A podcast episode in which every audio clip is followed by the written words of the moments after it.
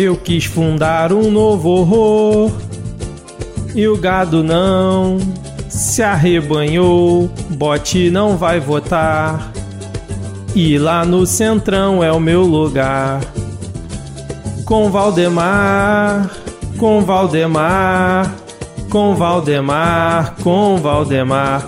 Com Valdemar, com Valdemar, com Valdemar, com Valdemar, com Valdemar. Bem hora, Bolsolão sabe tratorar. Se o calote demora, emenda vou liberar. E o Lira agir, mas a Rosa embarreirar. Brasil a revelia, show de hipocrisia, só sabe imitar. Favorece a família, comiam do dia, só sabe usurpar. Vai abraçar o Valdemar, o Valdemar, o Valdemar, o Valdemar. Vai abraçar o Valdemar, o Valdemar, o Valdemar, o Valdemar. Mais uma mentira, a pauta do dia não vai controlar. Essa doida anestesia em 22 há de passar. Eu irei ver a papuda lhe esperar. Vai correr logo pro banheiro e abrir o berreiro pra desvirtuar. Com essa patifaria, Deltan e o marreco pro lixo julgar. Vai abraçar o Valdemar, o Valdemar, o Valdemar, o Valdemar. Vai abraçar o Valdemar, o Valdemar, o Valdemar, o Valdemar. Olá,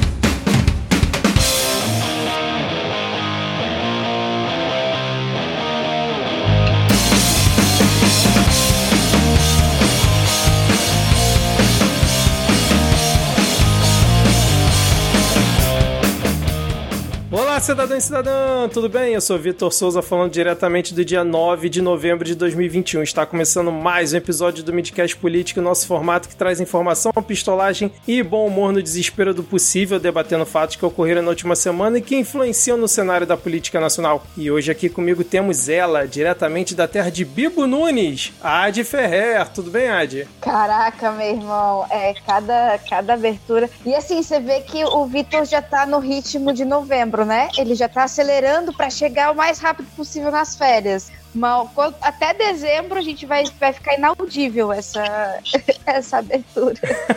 Aliás, quando é que entra com, em recesso o Congresso? Em boa pergunta, Adi. Você lembrou é um ponto importante. A gente precisa combinar o especial de fim de ano, né, cara? Seguindo a nossa apresentação, temos ele, diretamente da terra de Evair de Melo, Rodrigo Hipólito. Tudo bem, Rodrigo? Não, não tá tudo bem. Além da sua apresentação, não tá tudo bem porque tá chegando o final do ano. Vocês me lembraram agora de uma frustração no supermercado. A gente foi no mercado com uh, a intenção de comprar chocotone e deixaram o chocotone lá em cima, sabe? Que fica em cima da, da, das prateleiras, inalcançável. Eu tive que começar a pular no supermercado e derrubei parte dos chocotones todos, mas consegui salvar um.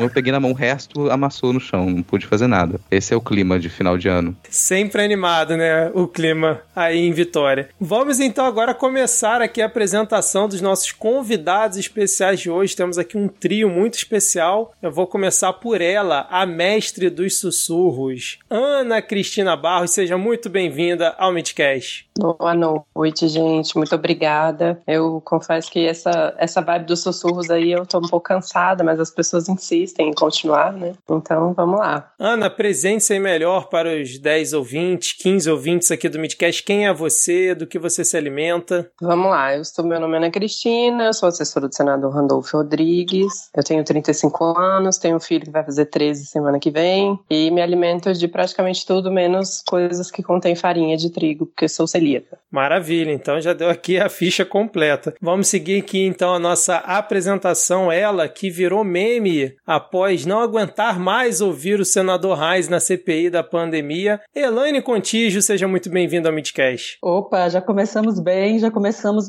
chamou de Elaine, mas errou no Contígio, tá tudo bem. Não chamou de Eliane, para mim tá ótimo. É, Elaine Contígio. e eu vim aqui só para fazer o contraponto à Ana Cristina. Ela disse que não tem saudade da CPI, que não quer uma nova, mas eu tô aqui para dizer que começamos hoje uma nova empreitada e vamos até o fim. Maravilha, Elaine, se presente é melhor também para os nossos 15 ouvintes aqui, do que você se alimenta também, qual gabinete você participa. Poxa, eu ia começar falando que eu me alimento de tudo que tenha álcool, mas aí vai pegar meio mal, porque em seguida eu vou falar que eu sou chefe de gabinete do delegado da CPI, né? O senador Alessandro Vieira. chefe, te amo, não me demita. É...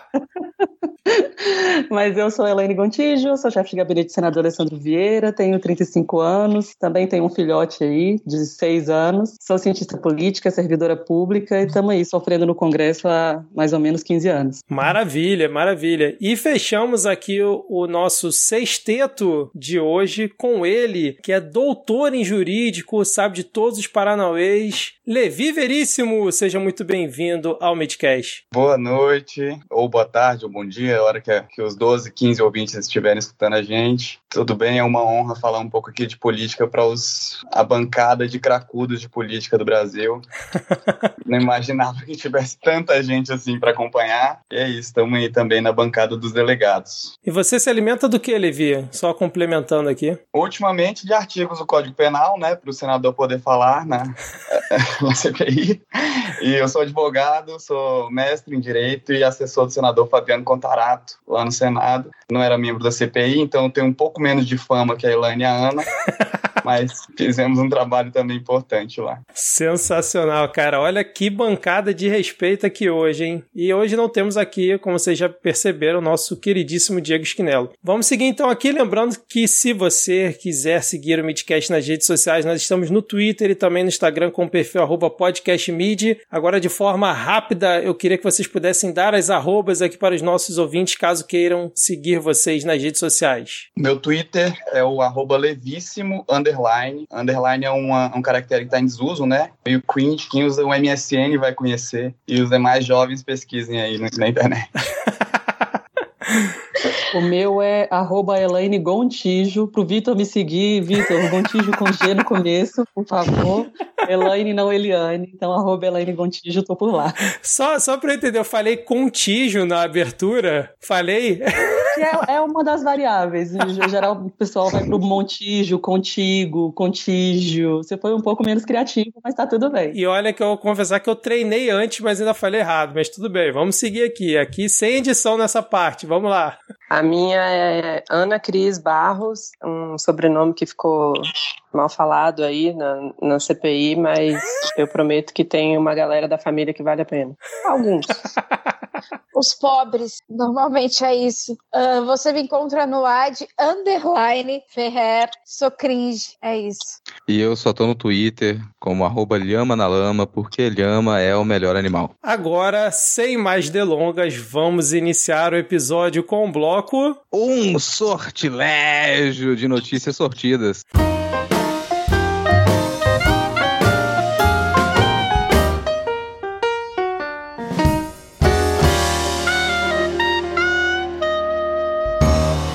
Começamos aqui o nosso primeiro bloco com uma atualização de notícia passada, pois o nosso glorioso exército brasileiro alterou o status militar do fungo presidencial Jair Bolsonaro para viabilizar a matrícula de sua filha Laura no Colégio Militar de Brasília, como a gente havia comentado aí na semana passada aqui. Como é que foi essa mudança? O exército alterou o status do Bolsonaro de militar reformado para militar da reserva que pode ser convocado para missões. E, apesar dele estar aparecendo, inclusive, na folha de remuneração dos servidores como capitão reformado, o Exército fez essa pequena alteração para poder viabilizar né, esse pedido especial que o Bolsonaro fez. Mas, em nota, o Exército afirmou que isso não fez diferença alguma, que, como ele é o chefe supremo das Forças Armadas e tudo mais, e como foi a solicitação especial, tanto faz ele ser reformado reformado ou da reserva. Eu pergunto para vocês, se tanto faz ser reformado da reserva, por que, que o exército mudou o status? Tava só ali querendo fazer uma brincadeira, zoar um pouquinho? Eu tenho uma teoria. Eu acho que a gente vai decretar guerra contra a Venezuela nos próximos dias. E aí o Jair Bolsonaro vai ser convocado para ele ensinar os venezuelanos a fazerem aquela flexão de pescoço que ele faz muito bem.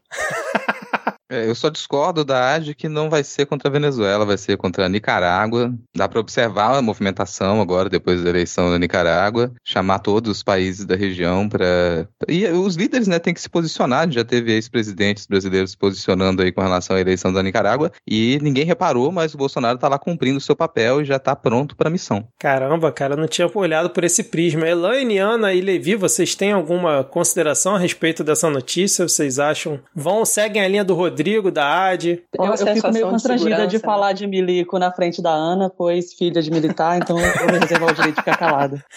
Ainda dependo Ela faz dela bullying comigo. Eu sofro a muito pergunta bullying. que não quer calar. Você estudou no colégio militar, Ana Cristina? Não! Ah, na minha época, não podia entrar por requerimento o filho de militar. O meu irmão estudou no colégio militar, mas a gente foi. Meu pai, meu pai veio transferido do Rio de Janeiro para cá. E aí, quando, quando o meu irmão entrou no colégio militar, você podia fazer um requerimento para entrar. Na minha época já não podia mais, mas eu tentei entrar, não consegui.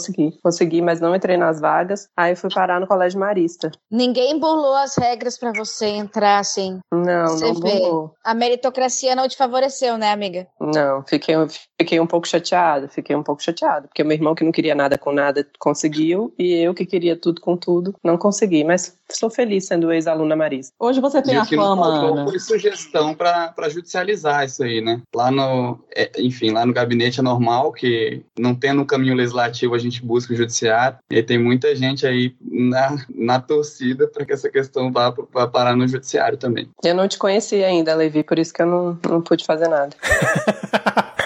É, mas, ó, uma curiosidade que até estava escrito na reportagem que quando o militar ele é transferido de local, aí o filho do militar ele tem direito a, a entrar no colégio, é isso? É, eu, eu confesso que eu não estou muito atualizada na, na, legislação militar, mas teve uma época que isso oscilava. É, teve uma época que quando, quando você vinha transferido podia entrar, né, porque estava, o, o cara estava em outro estado, aí ele vinha para cá para né, trabalhar, trabalho trabalho e eles garantiam a vaga no, no colégio. Mas na minha época, por exemplo, já não tinha mais. Meu pai já estava aqui em Brasília e já não teve essa, essa opção de, de entrar pelo requerimento. Aí tinha que fazer a prova mesmo. Enquanto Ana falava que eu fazia caras e bocas porque o texto base da PEC dos precatórios acaba de ser aprovado em segundo turno por 323 votos. O governo ainda conseguiu ampliar a margem, já que no primeiro turno foram 308. A gente ainda vai falar bastante sobre esse tema mais para frente, mas vamos seguir então aqui com a nossa pauta, porque afinal a gente está aqui nesse primeiro bloco, que é um bloco mais animado, né, Rodrigo? Um bloco mais leve. Já, est já estamos animadíssimos aqui, pensando que quem vai ter que segurar essa bagaça somos nós, mas tudo bem. Exatamente. E agora vamos seguir aqui com o nosso próximo tópico, porque Valdemar Costa Neto, essa figura assim, difícil de, de dar adjetivos, né? Que foi inclusive homenageada na nossa paródia. Ele que é presidente do Partido Liberal, do Vulgo Centrão, confirmou a filiação do fungo presidencial ao seu partido. Provavelmente a filiação deve ocorrer no próximo dia 22 de novembro. Mas eu queria saber, Rodrigo, o que, que você achou dessa, dessa decisão do fungo presidencial, você acha que foi um bom caminho para o presidente escolher o partido de um condenado aí do mensalão? Cara, se eu disser qual seria o bom caminho para o nosso presidente aqui, isso pode dar problema para os convidados. Tá? Então, melhor não dizer aqui nesse programa qual o caminho que, que a gente gostaria que o presidente tomasse, o caminho justo. Mas eu, enquanto que convidado, acho que não daria problema algum. ah, mas já que a gente já está chamando um pouco de atenção, eu vou evitar processo aqui. A gente tudo bem, a não ser que você aceite, né, nos representar. a gente já tá aqui. Agora a gente já tem o contato, né? bancada, a gente pode aceitar o processo.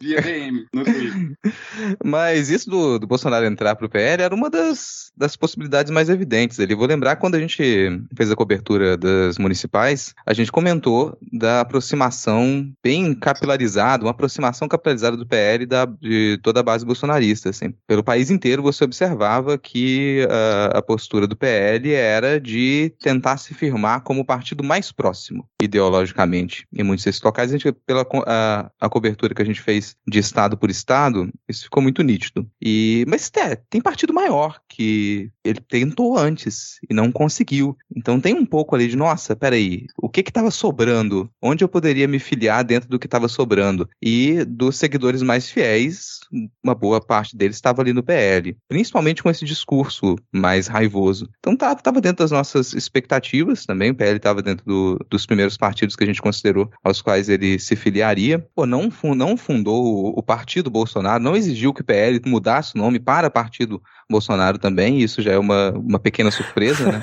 Tava nas possibilidades também. Ainda pode acontecer, né? Fica a dica aí também pro partido. Talvez tenha mais relação agora com a descrição do partido se ele muda o nome de Partido Liberal para Partido Bolsonaro. Laranjal, talvez, né? Afi... Laranjal, PL, Partido Laranjal é, também, pô. funciona bem. Afinal, hoje na entrevista que ele deu, ele falou: se tirar o centrão, para onde que eu vou? Ad, você tem alguma sugestão aí para onde ele poderia ir? Eu acho que ele pode tomar no cu, mas assim, ah, mas ele tem uma certa razão. Ele não tem muito para onde ir. Ele vai se filiar para onde? Ele não tinha, não conseguiu fazer o, o partido que ele tanto queria. E ele fala como se ele tivesse assim, um, não foi, ele não perdeu uma batalha, né? É como se ele tivesse simplesmente, ah, não deu, não deu, e é isso aí. Mas na verdade foi um, um baque gigantesco para ele. O plano A dele era o Aliança pelo Brasil e tanto é que injetaram muito dinheiro nessas lideranças para que elas pudessem coletar assinaturas. E não conseguiu. Isso, na verdade, é uma derrota do bolsonarismo e isso mexe diretamente na base dele,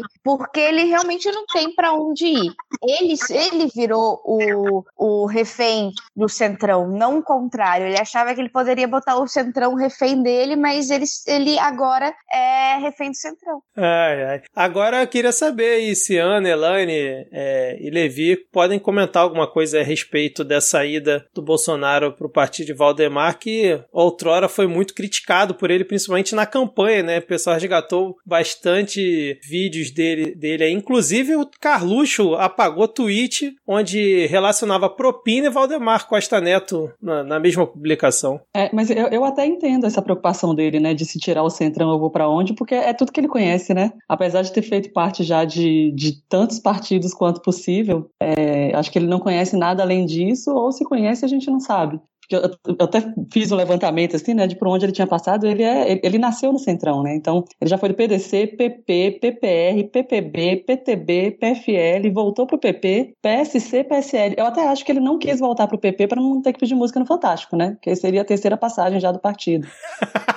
Então... E a música seria se pegar, se gritar, pega centrão. Um abraço aí pra General Heleno, né, cara? E em todas essas passagens ele não tinha programa nenhum é, político, ele se encaixava em qualquer um desses partidos, é, defendia ali armamento, é, uma coisa corporativista de, de alguns setores militares, mas nunca tinha um programa propriamente que, que se identificasse, ele foi, na verdade, se apropriando de pautas que eram, se tornaram populares e podiam dar é, algum benefício político para ele, mas assim, e, tanto é que a escolha do número do partido era um que pudesse ter um trocadilho com arma. E agora ele vai passar pelo constrangimento no PL de não poder fazer esse trocadilho com arma com, com o número do partido. Não, Só vou discordar que ele não, não tinha programa. Só vou discordar que ele não tinha programa, porque tinha Super Pop, CQC. programa não faltou.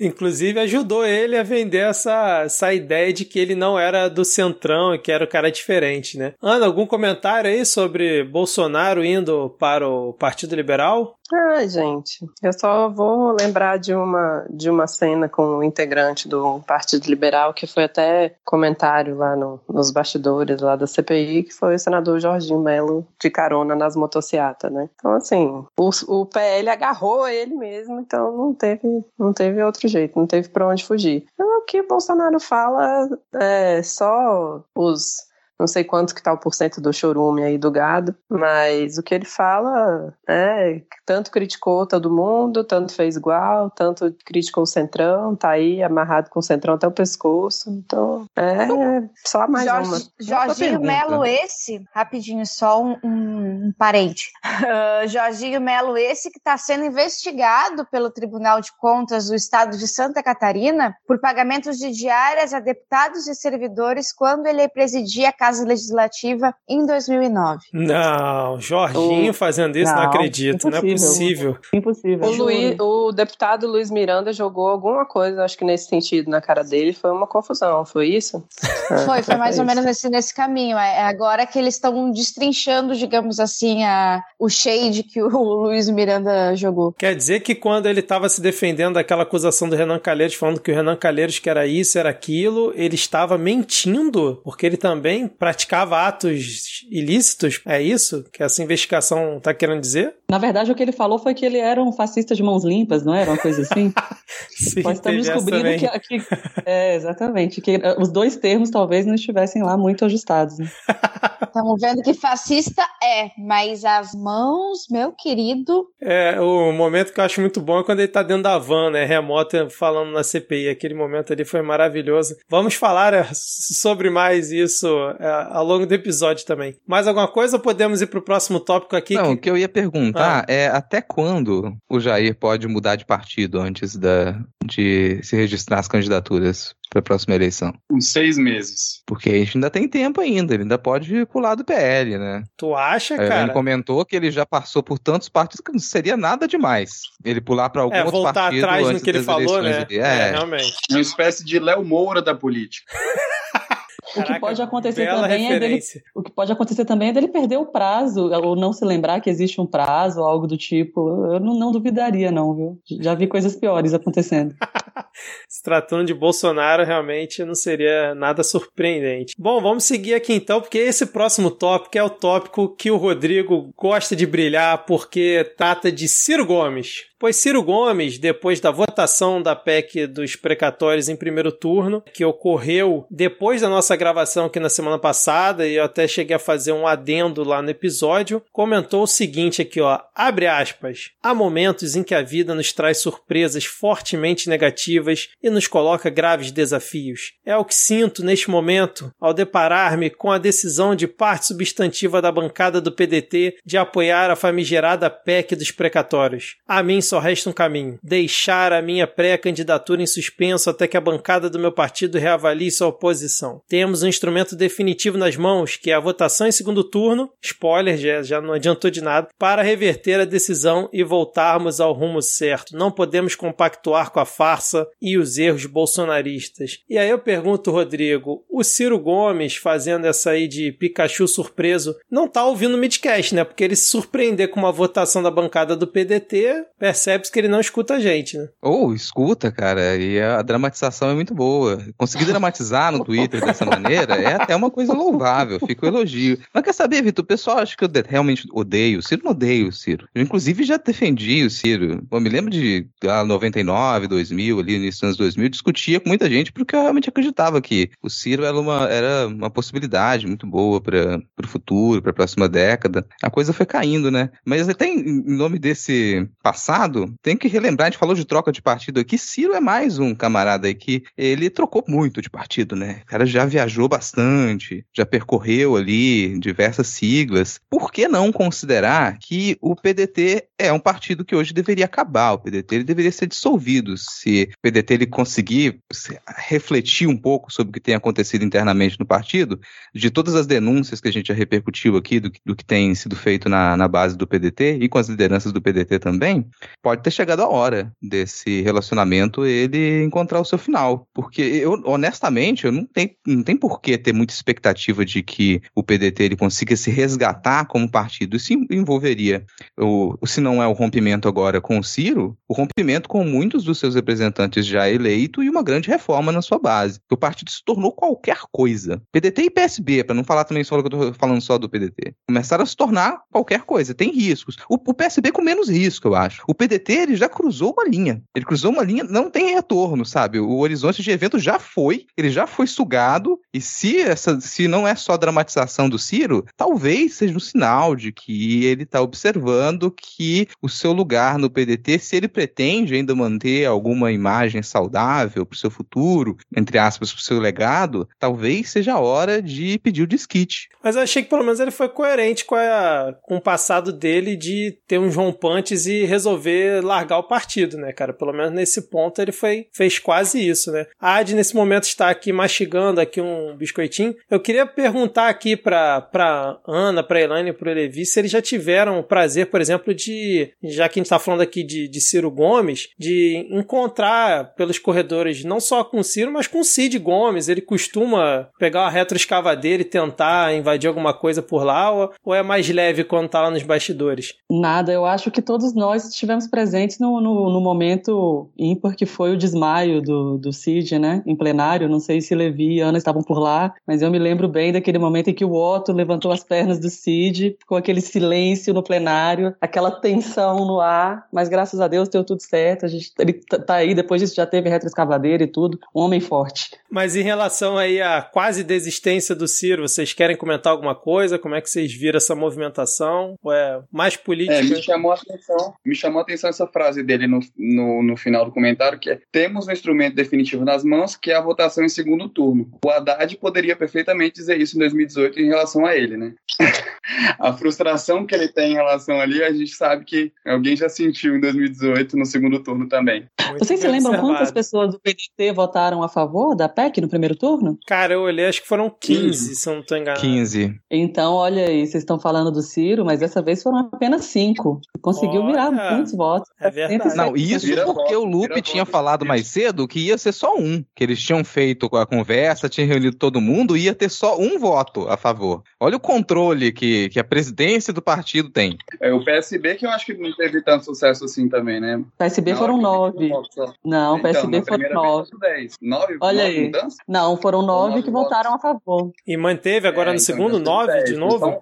Não, no primeiro eu não lembro. Eu sei que agora no segundo foram nove. No primeiro foram dez. Isso que está acontecendo com o PDT é um reflexo direto das emendas do relator, desse, desse orçamento secreto. Não é mais o partido, não é mais a unidade do partido, ou o plano do partido para a eleição, ou o futuro do partido em si. É o dinheiro dessa, dessa emenda que está mandando agora. Então, por exemplo, você praticamente joga fora uma campanha, uma campanha presidencial que não é do Ciro Gomes, é do PDT por grana, entendeu? Por grana. Então, isso que a gente viu no PDT é capaz da gente ver em muitos outros partidos a partir de agora, com mais frequência e uma, de uma forma mais descarada. E vale destacar também que uma das pessoas que estava pressionando o PDT era Flavinho Desmaio, o Pitbull, o Pitbull que adora fazer essa, esse, essa partezinha mais, digamos assim, de ameaçar mesmo. É, é a parte miliciana do que ameaça, o que, que ameaça, né? Mas posso fazer um é, desabafo aqui? Desculpa, não. Não, só um desabafo rápido. É porque a gente está prestando atenção nessa votação, mas eu, eu convido todos que puderem ou que tiverem interesse em observarem as votações já de outras, em outros momentos de temas que a gente está é, prestando mais atenção agora. Então, por exemplo, lá no PLN 19, 2019, em 2019, que foi quando surgiu a emenda. Eu sei que a gente ainda deve falar sobre isso, mas se você for olhar quando foi instituído o RP9, eu acho que a gente vai encontrar bastante coisa interessante desses partidos que a gente acha que deveriam estar contra. Né? Então, a mim, sinceramente, não surpreende. Esperidião, a mim? Também. Não, depois, depois, depois com certeza a gente vai, é, aproveitando a mim, depois com certeza a gente vai é, questionar como que pode ser essa passagem aí da PEC pelo Senado. Pelo né? Senado, claro, claro. Agora Agora falando em passagem, não sei se, se, alguém quer comentar mais alguma coisa aí sobre essa questão do Ciro, posso seguir? Então vamos lá, porque eu queria perguntar para Elaine, para Ana e para o Levi, como é que eles vislumbram a perspectiva, né, de por acaso terem que cruzar, por exemplo, com Deltan Dallagnol nos corredores lá do Congresso, ou talvez aí com o nosso querido Marreco voando ali pelos corredores do Congresso, pois ele vai se filiar amanhã ao Podemos, ainda não sabemos é, como ele vai se candidatar, provavelmente à presidência, mas pode ser pelo Senado. Então eu queria saber se vocês estão animados aí com essa perspectiva de na próxima legislatura cruzar com Deltan e Moro, parlamentares. Olha, eu vou te falar uma coisa, que é, Deltan e Moro são figuras que me, eu né, vou ter aquele ranço, mas o velho da Van, se ele for pro Senado, eu vou ficar tão indignada, mas tão indignada. Nossa Senhora. Andando, andando de terno verde. Se ele for trabalhar de terno verde, eu não vou, não vou. Não é possível, a gente precisa fazer um protesto contra isso. Não há profissional que se mantenha técnico num momento como esse. Urge, urge um projeto de resolução que proíba os ternos verdes no, nos ambientes, eu, nas eu dependências é, do Senado Federal. Eu acho que ainda tem, viu? Bora, bora fazer isso. É, melhor passar isso até ano que vem, cara. cara. Se ele pudesse de terno verde, qualquer pessoa pode ir fantasiado de Teletube. E aí é simplesmente todo mundo vai sair da fantasia que quiser. Vamos fazer cosplay agora no, no Congresso, foda-se. Vocês querem calar as vozes conservadoras, os ternos conservadores. Eu aposto que um terno vermelho vocês não fariam esse tipo de protesto.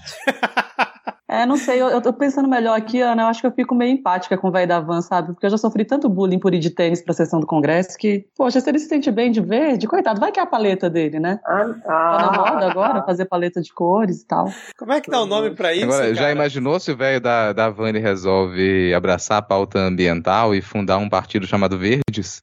Nossa senhora! Ah, se o Bolsonaro pode ir pro né, Partido Liberal, por que, que ele não pode criar um Partido Verde, não é mesmo? É verdade.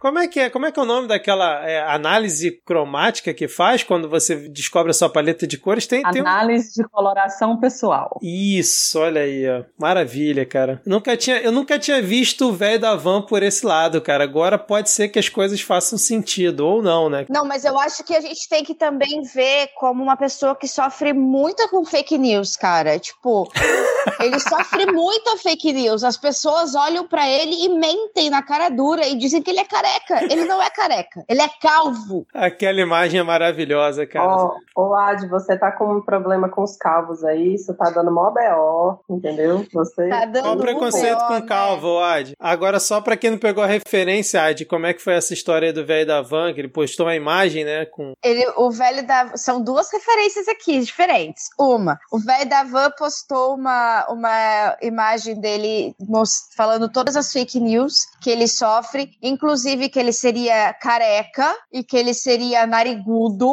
tipo assim, coisas que ele não é, gente, capaz. Ele usa uma e a outra coisa, careca. exatamente, ele bota um negócio Entendi. só para porque cabelo poderia ser uma distração, né? Eu entendo. Esses dias eu fui chamada de calvofóbica na internet porque eu chamei o menino de calvo.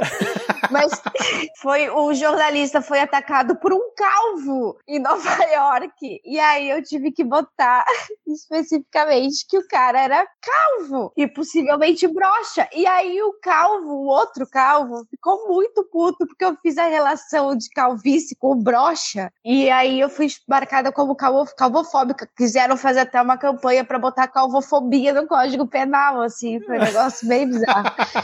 Cara, isso estava até me lembrando de uma correlação aí também, falando correlação, né, calvície, impotência, o que está incorreto, e traz uma outra relação que contradiz isso, que é Jair Messias Bolsonaro não é calvo, no entanto, todos os seus filhos são, e Fabrício Queiroz é. Exatamente, cara. Viu? Agora, só voltando aqui pro, pro tema, né? Por que, que eu citei o Dallagnol? Porque ele pediu a renúncia do cargo dele no Ministério Público e muitos dizem que ele vai entrar agora pra política, provavelmente no Podemos, o mesmo partido lá do, do Sérgio Moro, nosso marreco. Vai entrar, né? É, exatamente.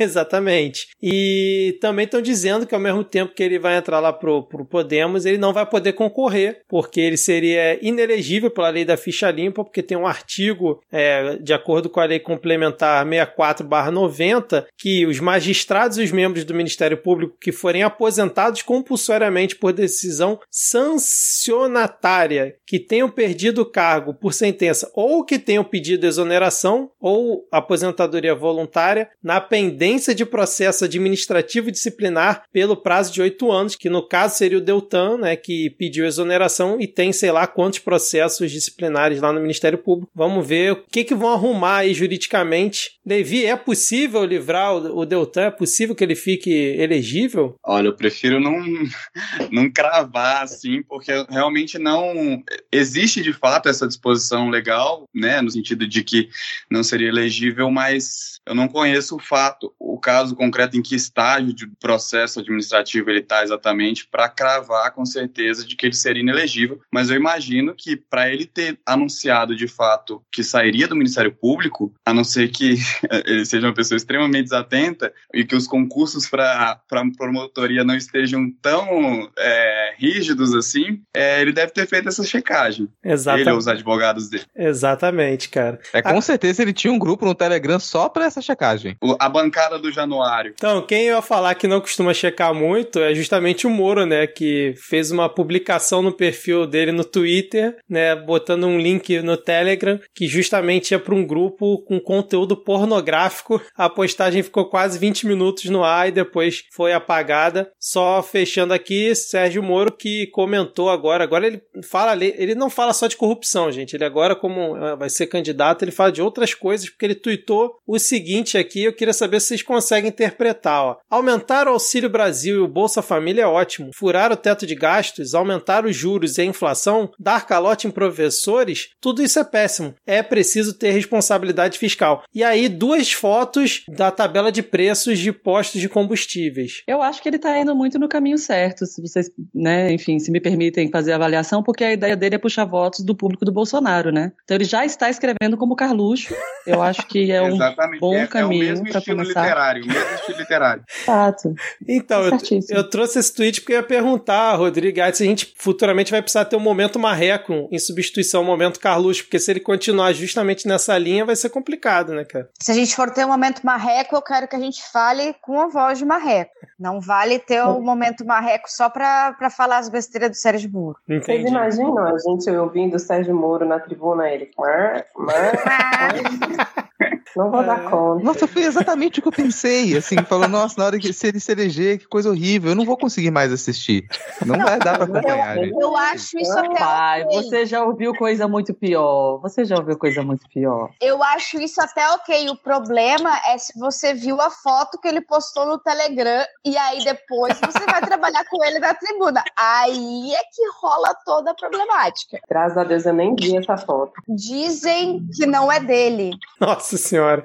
Enfim, vamos lá, vamos seguir aqui, porque falando em Sérgio Moro, falando em Marreco, o nosso querido fungo presidencial prestou seu depoimento ali, né, na, junto à Polícia Federal sobre aquele, aquela investigação, se ele teria interferido ou não na PF, né? E aí ele comentou que, na verdade, ele não tentou fazer nenhuma interferência, que ele apenas estava insatisfeito com a falta de interlocução, né, com o chefe da Polícia Federal e que e disse também que o Moro teria condicionado, né, a, a troca, a indicação dele para ministro do STF. Lembrando que esse depoimento foi meio que na surdina, porque a gente só ficou sabendo posteriormente e parece que a defesa do Moro não estava presente. E aí eu queria saber de vocês o que, que vocês acharam, se faz algum sentido essa versão dele. É aquela coisa, me tirou a intervenção, me deixando apenas de intervenção. É, porque assim, se ele me diz no depoimento que o ex-ministro condicionou a exigência de troca a um favorecimento para indicação dele ao STF, bom, se ele condicionou é porque estava tendo uma exigência. Se estava tendo uma exigência é porque estava tendo interferência.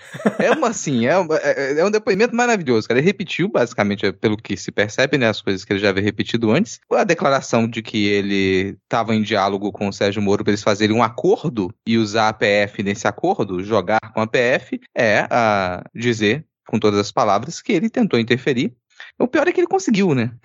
conseguiu. A F tá, tá, tá se aparelhando. Então ele conseguiu isso. Mas vamos, vamos relembrar que isso é uma coisa que tá lá, ó. Desde que o Moro saiu e que o Moro acordou e falou: opa, o que, que eu tô fazendo aqui? Por que, que eu trabalhei tanto? Trabalhei tanto para estar tá aqui, para chegar nesse ponto e agora? O que, que eu vou fazer? E fez aquela, aquele show, aquela coletiva de imprensa para poder avisar: é, tô saindo do grupo, vou tentar carreira solo. Fez a sudancinha na frente das câmeras e todo mundo imaginou que aquilo talvez desse alguma coisa muito rápido, porque ele fez uma acusação extremamente grave que o presidente estava tentando interferir na Polícia Federal para se proteger, para proteger a sua família de investigações que ela já estava em curso. O próprio presidente na época falou também que, olha, eu estou tentando proteger minha família de investigações que estão em curso.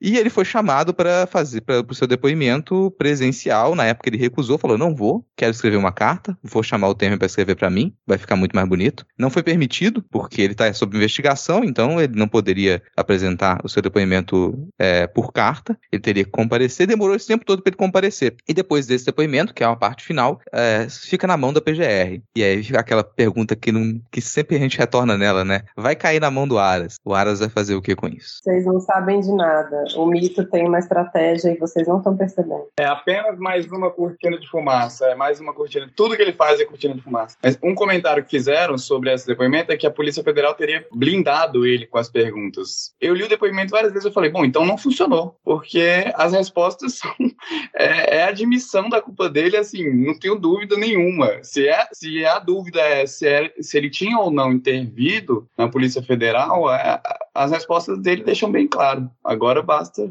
esperar o que, que a PGR vai fazer. Eu não entendi informações que não estavam chegando para mim antecipadamente. A imprensa estava sabendo mim, tá ok?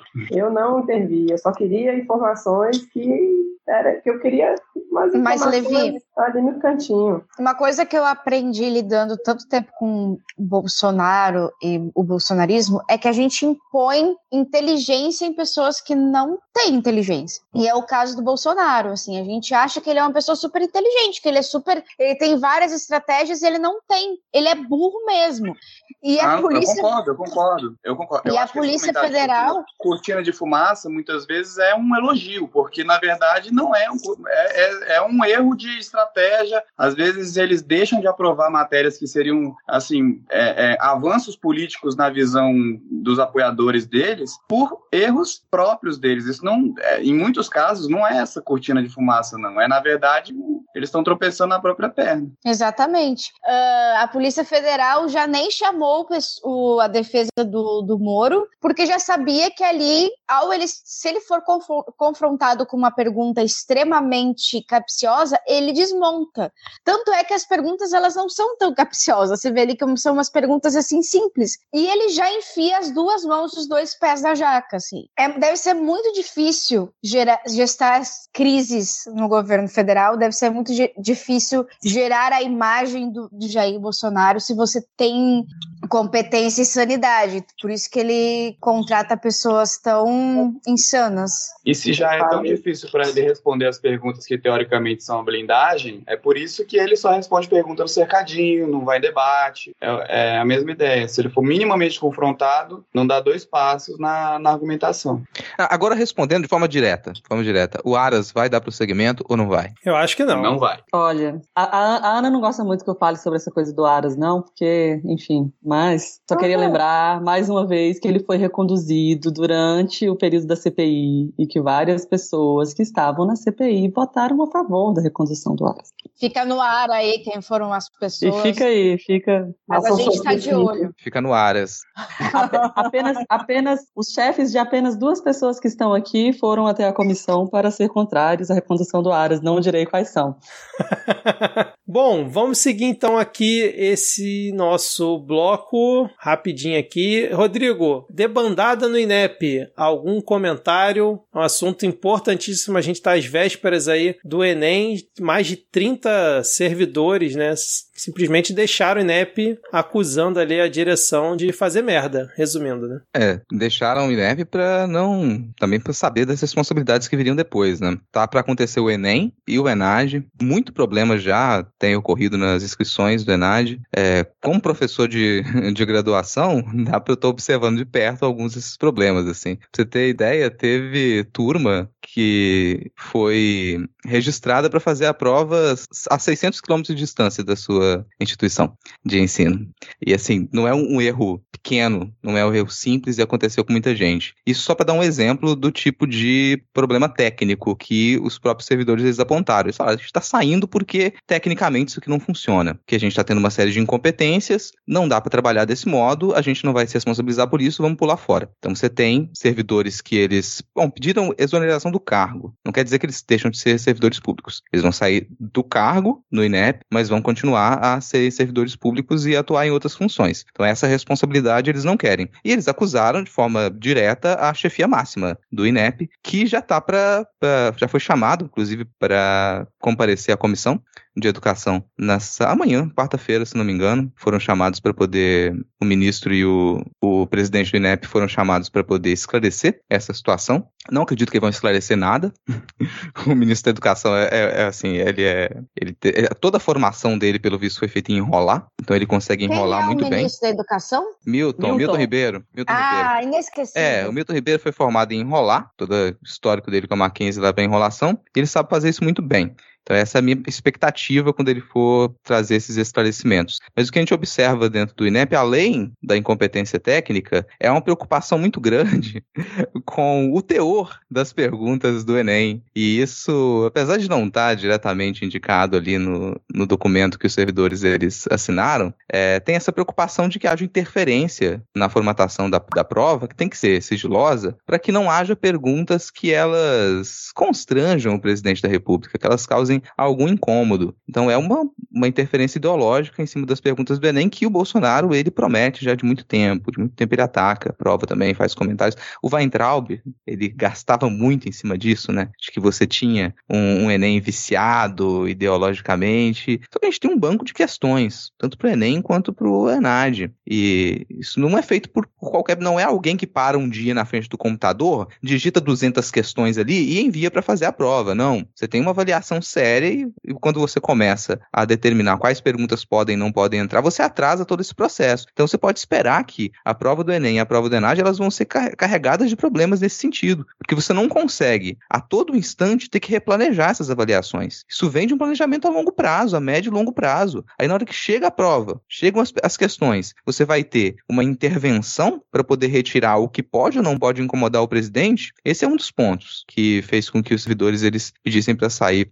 do INEP também. E o INEP é uma das nossas instituições de maior peso. Então não organiza, não é só para a organização do, do Enem e do ENAD, é uma instituição de pesquisa. É o que permite que a gente consiga compreender onde que se deve distribuir de modo mais adequado as verbas para educação. Na hora que essa instituição ela se mostra aparelhada, com problemas técnicos, você pode esperar que estados e municípios vão ter ainda mais problema para conseguir compreender onde devem ou não é, investir a verba para a educação. Tô falando demais já, mas isso é um, um assunto que já me deixa um pouco mais puto do que o normal. Né? Rodrigo, eu te acompanho nessa, nessa, nessa revolta. Eu acho que de todos os lugares, de todos os, os ministérios, os órgãos é, em que a gente tem uma grande perda e que a gente vai demorar muitos anos mesmo para conseguir recuperar toda a seriedade institucional, o Ministério da Educação com certeza está no topo. Enfim, eu, eu já, já fiz parte do MEC, né? Eu trabalhei lá por, por três anos e eu me recordo de um tempo em que o Enem era realmente uma festa, assim. Era, todo o ministério ficava em prol da realização e, enfim, do bom funcionamento da prova, porque realmente é um evento que muda a vida,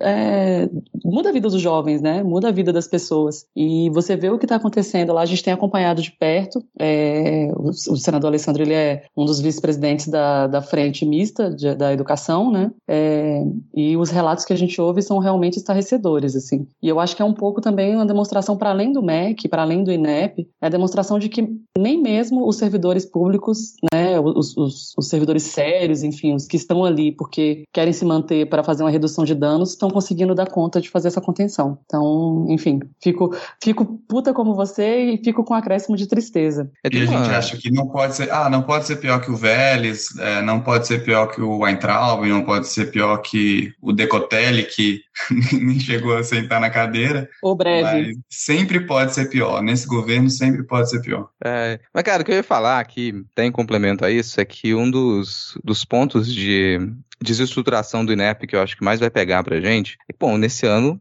é o ano de. É, nos últimos meses, né, a gente passou pelo censo da educação básica. E o INEP é responsável pelo censo da educação básica. É, é muito triste, foi muito triste acompanhar pelas minhas alunas de pedagogia que estão já trabalhando em escola, estão estagiando, delas já se frustrarem com essa desorganização. Que elas vão, no início de carreira, vão pegar um censo da educação básica e observar como é que aquilo não está funcionando, toda, toda bagunça. Já é complicado fazer o censo da educação básica com um governo, com um governo trabalhando contra, com um governo tentando atrapalhar o tempo todo, cara, é praticamente impossível. Então, acho que é, é, o que aconteceu nesse censo da educação básica vai se refletir nesses próximos anos de imediato e muita coisa a gente vai ter que desconsiderar. Fala, com esses dados aqui não dá para trabalhar. Em algumas regiões, a gente simplesmente termina o censo da educação básica sem saber direito quantas crianças elas realmente estão matriculadas em cada região, quantas crianças elas, quantas famílias elas se deslocaram e as matrículas saíram. Você encontrava situações como crianças que elas passaram por três, quatro escolas, o registro continua naquelas três, quatro escolas e elas não estão em nenhuma delas. E você tenta procurar onde que aquela criança está matriculada e você não encontra a matrícula daquela escola em lugar nenhum. Você não sabe onde que aquela criança está. Isso não é um caso, são centenas, milhares de casos, para citar um problema. Então, quando a gente fala que o INEP ele é fundamental, ele, ele realmente é uma base para a gente conseguir fazer com que o nosso sistema educacional ele funcione. Você desestruturou o INEP, você fudeu com a vida de, da maioria dos nossos estudantes de educação pública. Você ferrou com tudo, cara. Para mim, isso, e, o que mais ainda me dá raiva é que isso parece muito ser planejado, porque você tem uma política de educação do governo federal que ela prioriza a educação particular. A gente parou de falar em voucher agora, mas ela prioriza a educação particular. Ela tenta sucatear toda a educação pública, do ensino superior ao ensino fundamental, para que a gente abra mais margem, cada vez mais margem, para que a gente tenha parcerias com instituições, grandes instituições privadas, e que elas engulam o investimento público que a gente deveria estar tá fazendo na educação através do Fundeb.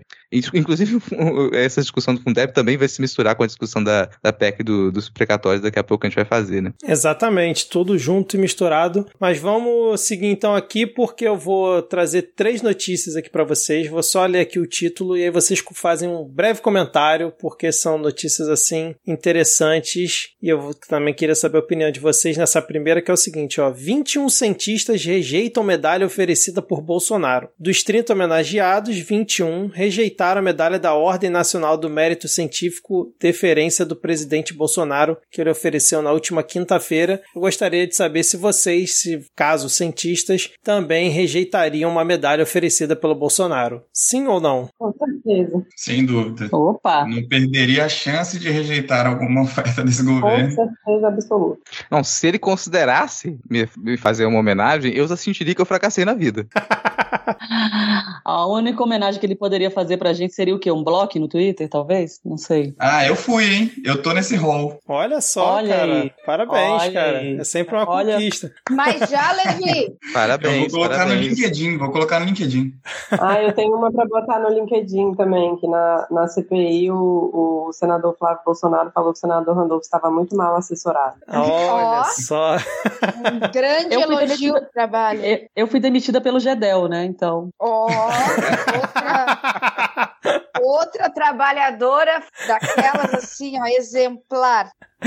Ai, ai. Só fazendo adendo que essa ação, né, foi depois que o Bolsonaro tinha feito via Diário Oficial da União, né, é, dado esse título para esses 30 cientistas que foram escolhidos de forma técnica, mas dentre esses 30, dois eram pessoas que não partilhavam da mesma ideologia do Bolsonaro, inclusive um era o Marcos Lacerda, né, que fez aquele estudo em Manaus que o Heinz citava toda semana, e aí ele revogou é, é, a, a honraria dada para ele para uma outra cientista e os outros acabaram é, fazendo essa carta também em apoio principalmente aos dois que foram revogados. É, é muita coisa para ler, Vitor. É muita coisa para ler. Chega os documentos lá, é página, página, página. Muita coisa para ler. Não, não tá em, figura, em fonte 50, não tem uma figura. Não tem uma figura. É só letra. É.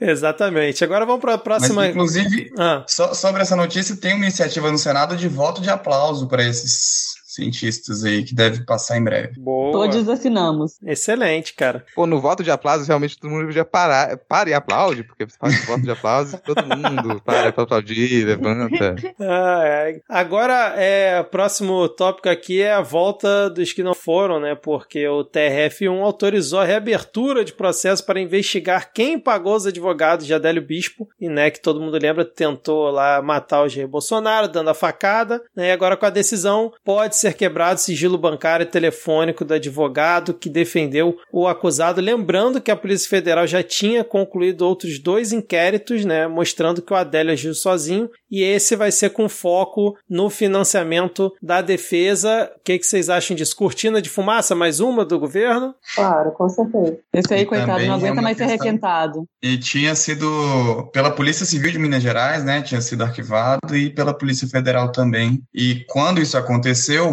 é, o governo não recorreu, a defesa do presidente da República não recorreu naquela época. E, as, e esses fatos sobre os advogados, tudo já estava colocado. Então é justamente uma tentativa de trazer agora, né, próximas eleições, essa notícia novamente. Impressionante como eles é. estão requentando coisa de 2018, né, agora. É isso, é requentar todas as. Bom, nem coisa de 2018, amigo. Eles têm requentado as primeiras fake news lá dos primórdios das fake news. É verdade. O que eles estão fazendo é, é eles estão extremamente desesperados. Eles estão jogando todas as cartas que eles têm, que eles já jogaram anteriormente, e eles estão jogando de novo, porque eles estão vendo que eles estão perdendo apoio popular. Não tem muito para onde correr. É você tentar jogar jogar nessa, nesse mundo paralelo que eles criaram para eles. É, que inclusive o, o, o PT pagou para as pessoas irem para a Itália, ficar na porta do hotel do presidente manifestando lá na porta, né? Então, assim, eu queria. PT, me nota. Não só na Itália, como em Glasgow também, aquela manifestação gigante que teve, tudo pago pelo PT, com certeza. Ah. E pelo pessoal, né? É, agora vamos para o nosso último tópico aqui do nosso bloco, porque fazia tempo que a gente não falava dele, Rodrigo, aquele que você é, tanto destilou amor nesse podcast desde 2019, o Sinistro Sales, pois agora ele é o novo comentarista da Jovem Pan News. E eu queria saber se você tem algum comentário sobre isso. Tô feliz, tô bem, cara, porque assim, ele foi para um canal que eu não acompanho, ele foi para um canal que eu não escuto, então eu até eu prefiro, contanto que ele não volte a um cargo público e eu seja obrigado a acompanhar o que essa um dos piores seres humanos que já pisou esse planeta é, fala, então eu não vou acompanhar. Ele tá lá realmente no ninho dele, vai fazer o, o trabalho que ele sabe fazer ali, e eu tô até alegre agora de saber que eu não sou obrigado a acompanhar o que ele fala. É, o trabalho que ele sabe fazer, eu não sei se ele vai poder fazer na Jovem Pan, porque não sei se tem é, lá umas árvores para ele derrubar, alguma coisa assim. Ele vai ter que fazer um outro trabalho agora, vai atuar em outras áreas. Até tem biomas lá, mas são de outras coisas, né, cara? Não do, da expertise dele, né, cara? Bom, então fechamos aqui esse nosso primeiro bloco. Agora sim, vamos para os assuntos importantes. Por enquanto foi só floreio aqui. Agora a gente vai para onde, Rodrigo? Verdades Secretas 3: A Orgia do Orçamento.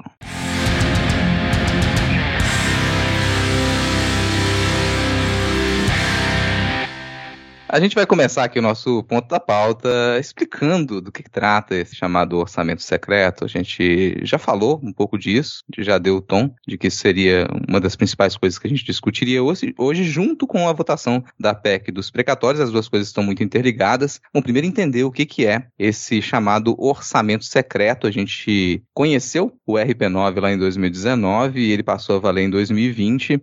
E esse, esse RP9 consiste nas emendas destinadas ao relator geral do orçamento, que esse ano tá com o Bitar, PSL, né? Não, Que esse o- ano tá com o Hugo Leal, não é isso? Não lembro com quem que tá agora. Então, mas bom, você que tá dizendo, então você que, que é a pessoa pra me dizer a engano- verdade aqui. Se não me É. engano, é o Hugo Leal. Tava revoltadíssimo hoje lá no plenário, do tipo, poxa, logo na minha vez, Vitar, É, acho não, que foi ano passado. Já, já aproveita que você tá com a fala e explica o que, que raios é esse, esse orçamento secreto, o que, que é RP9 e por que, que o relator geral do orçamento ele tem tantos poderes. Ele pode fazer mágica e não mostrar pra ninguém os truques que ele tá fazendo ali na surdina. Cara, você sabe que esse é o pesadelo de qualquer assessor, né? Ter que explicar esse raio de orçamento, que é um negócio complicado pra caramba. A gente mal entende e tem que explicar, mas vamos lá. É, bom, RP9, hoje eu, eu fiz até um, um fio é, tentando ser um pouquinho mais claro lá no Twitter, mas a gente, na verdade, nada mais é o RP do que um carimbo, né? Igual a gente tem na nossa casa, a gente pega o dinheiro que vai ali pro gás, que vai para o alimento, e, enfim, então esse é um carimbinho que mostra mais ou menos de onde vem o recurso e para onde ele vai. E aí você pode ter uma destinação que seja mais ou menos é, transparente. A maior parte, na verdade, do- dos recursos é, é muito pouco transparente. Então a gente tem uma dificuldade grande até de, de lidar com orçamento. Quem, quem mexe com orçamento, em geral, só mexe com orçamento, porque é um negócio tão complicado e tão obscuro que a pessoa precisa ser muito especialista para poder é, lidar com o tema, né? Em geral, nas assessorias, cada um tem um assessor de orçamento para cuidar só disso, porque realmente é um negócio que não é muito simples. Mas o que acontece? Ali nos idos de 2019, é, já no governo Bolsonaro, né? A gente tinha um governo que estava enfraquecido, porque até aquele momento, é, aquilo que não era vinculado, ou seja, o que não era gasto obrigatório do, do governo, é, ficava em um RP que era o RP2, né? Que é o, o carimbinho de discricionário, ou seja, o governo decide como vai gastar aquilo. É, e é importante para o governo ter isso, seja esse o governo que for, porque sempre tem aquela, aquele, aquele gasto que não estava previsto. Então, enfim, aconteceu um ou outro problema, tem uma ou outra política que ainda não estava prevista e você precisa usar aquele recursinho extra, né? É... Só que acontece, com o governo fraco que a gente né, que a gente passou a ter, especialmente na relação com o Congresso, os parlamentares olharam e falaram: opa, tem um espacinho aqui para a gente alterar quem que vai mexer com esse recurso que sobra. E assim foi criado o RP9. Na época, o governo ficou tão vendido que eles não entendiam bem do que, que se tratava e demoraram um bocado para reagir. Quando foi para reagir, na época era o Ramos, se não me engano, que estava na Segovia, ou seja, uma pessoa que também já não era lá muito, muito habilidosa, né? É, ele quando, quando foi para reagir, já seria criar um problema, um conflito com o Congresso. Então eles resolveram deixar como estava, foi criado esse RP9, e no ano seguinte foi destinado já um valor para essa emenda de relator. O que, que é a, a, a, grande questão, né? E aí, se eu estiver sendo muito técnica, vocês me falam, porque, enfim, realmente é, é, é um assuntinho meio chato, assim. Não, se a gente não entender, alguém que está nos escutando entende. Pela, é gente, depois manda lá, manda o um tweet, olha, eu entendi, pelo menos em parte. Mas o que, que acontece?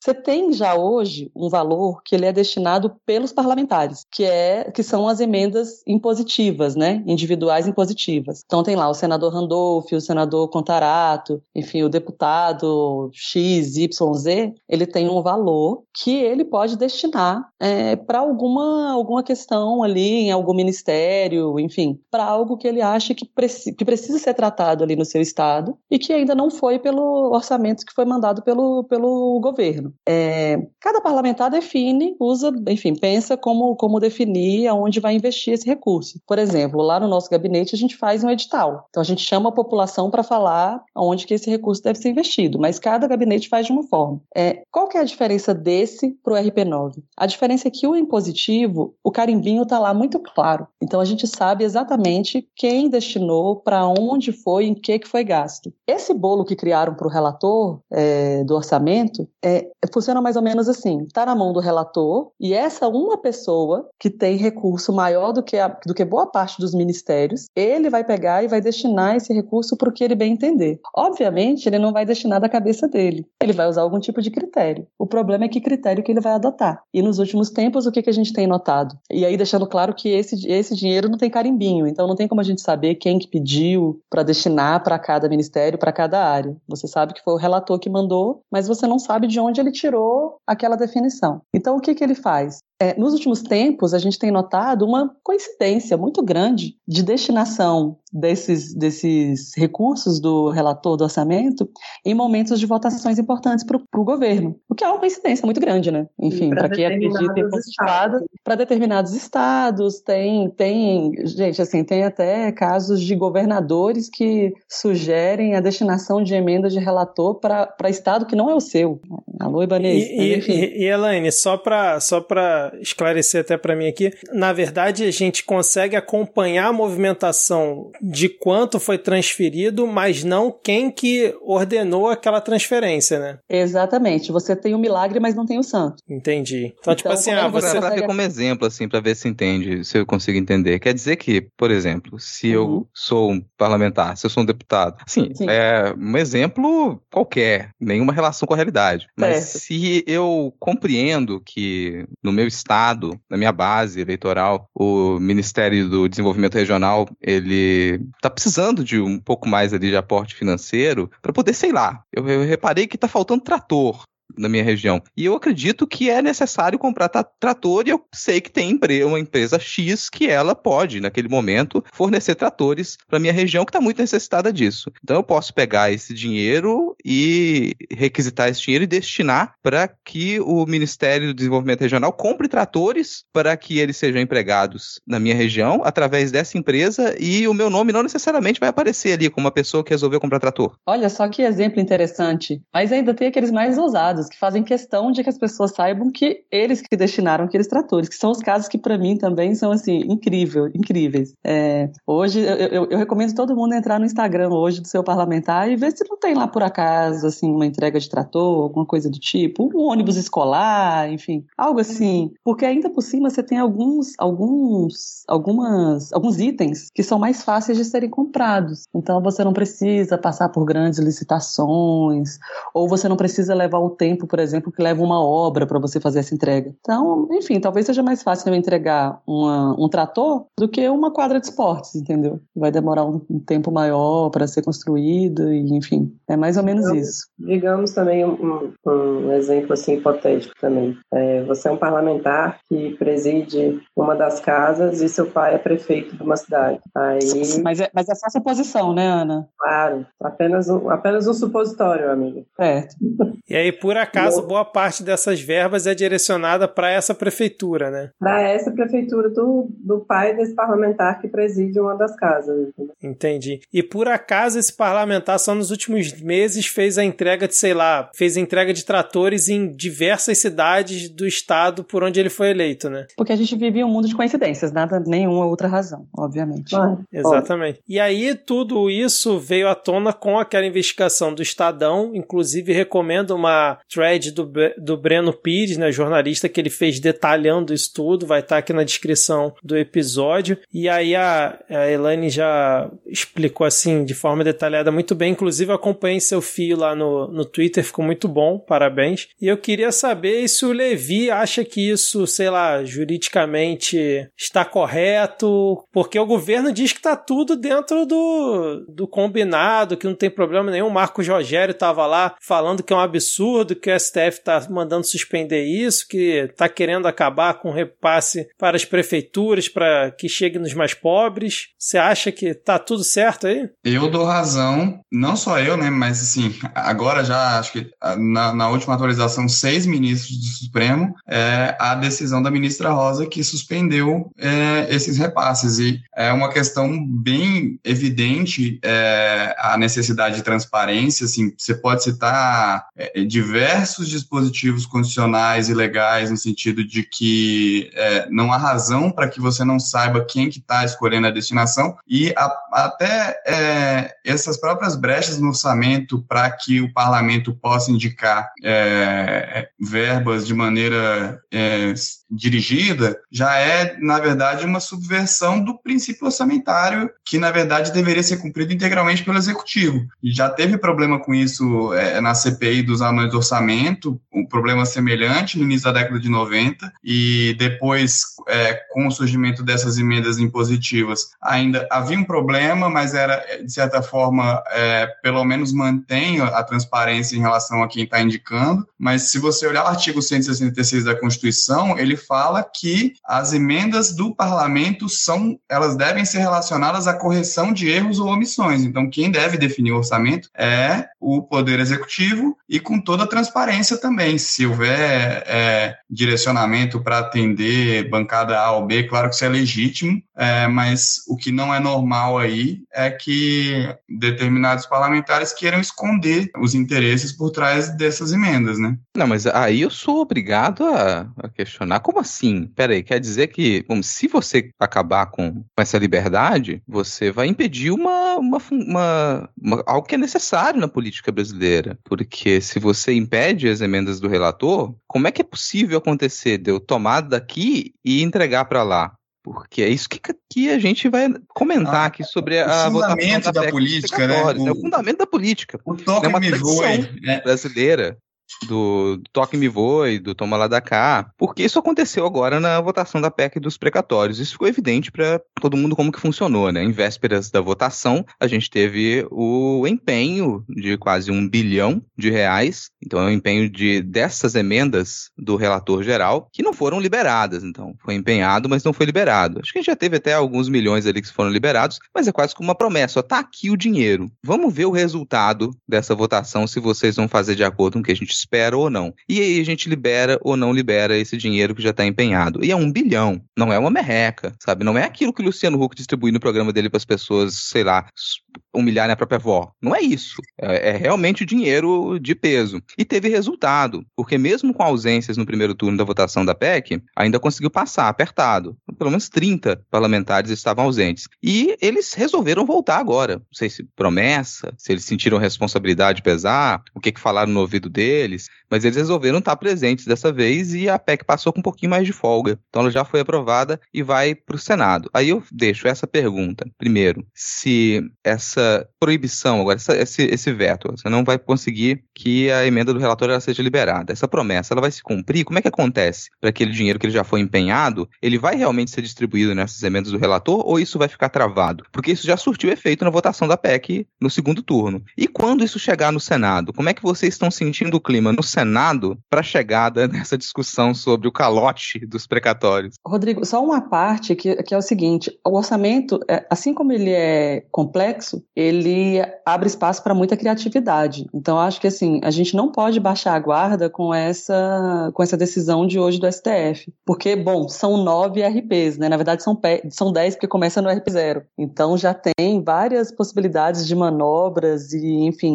O problema que a gente tem maior é a falta de transparência, porque seja no RP2, seja no RP9, enfim, eles sempre vão buscar, é, quem está recebendo sempre vai buscar formas de ficar no obscurantismo. Né? Então, acho que a gente tem que sempre prestar atenção e tentar, de fato, fazer com que esse processo seja mais transparente. Né? É, hoje mesmo, o que acontece? É, misteriosamente, foi marcada uma reunião do Congresso para quinta-feira e surgiram alguns PLNs bem interessantes. Entre eles, um que destina já um recurso vultuoso para o MDR, que adivinha só, é quem libera os tratores, e outro para o Ministério da Cidadania, né? Então, só para falar que no Brasil não há um minuto de paz. É, eles têm pensado em, tem rolado aí que vai ser a manobra pelo RP8, né?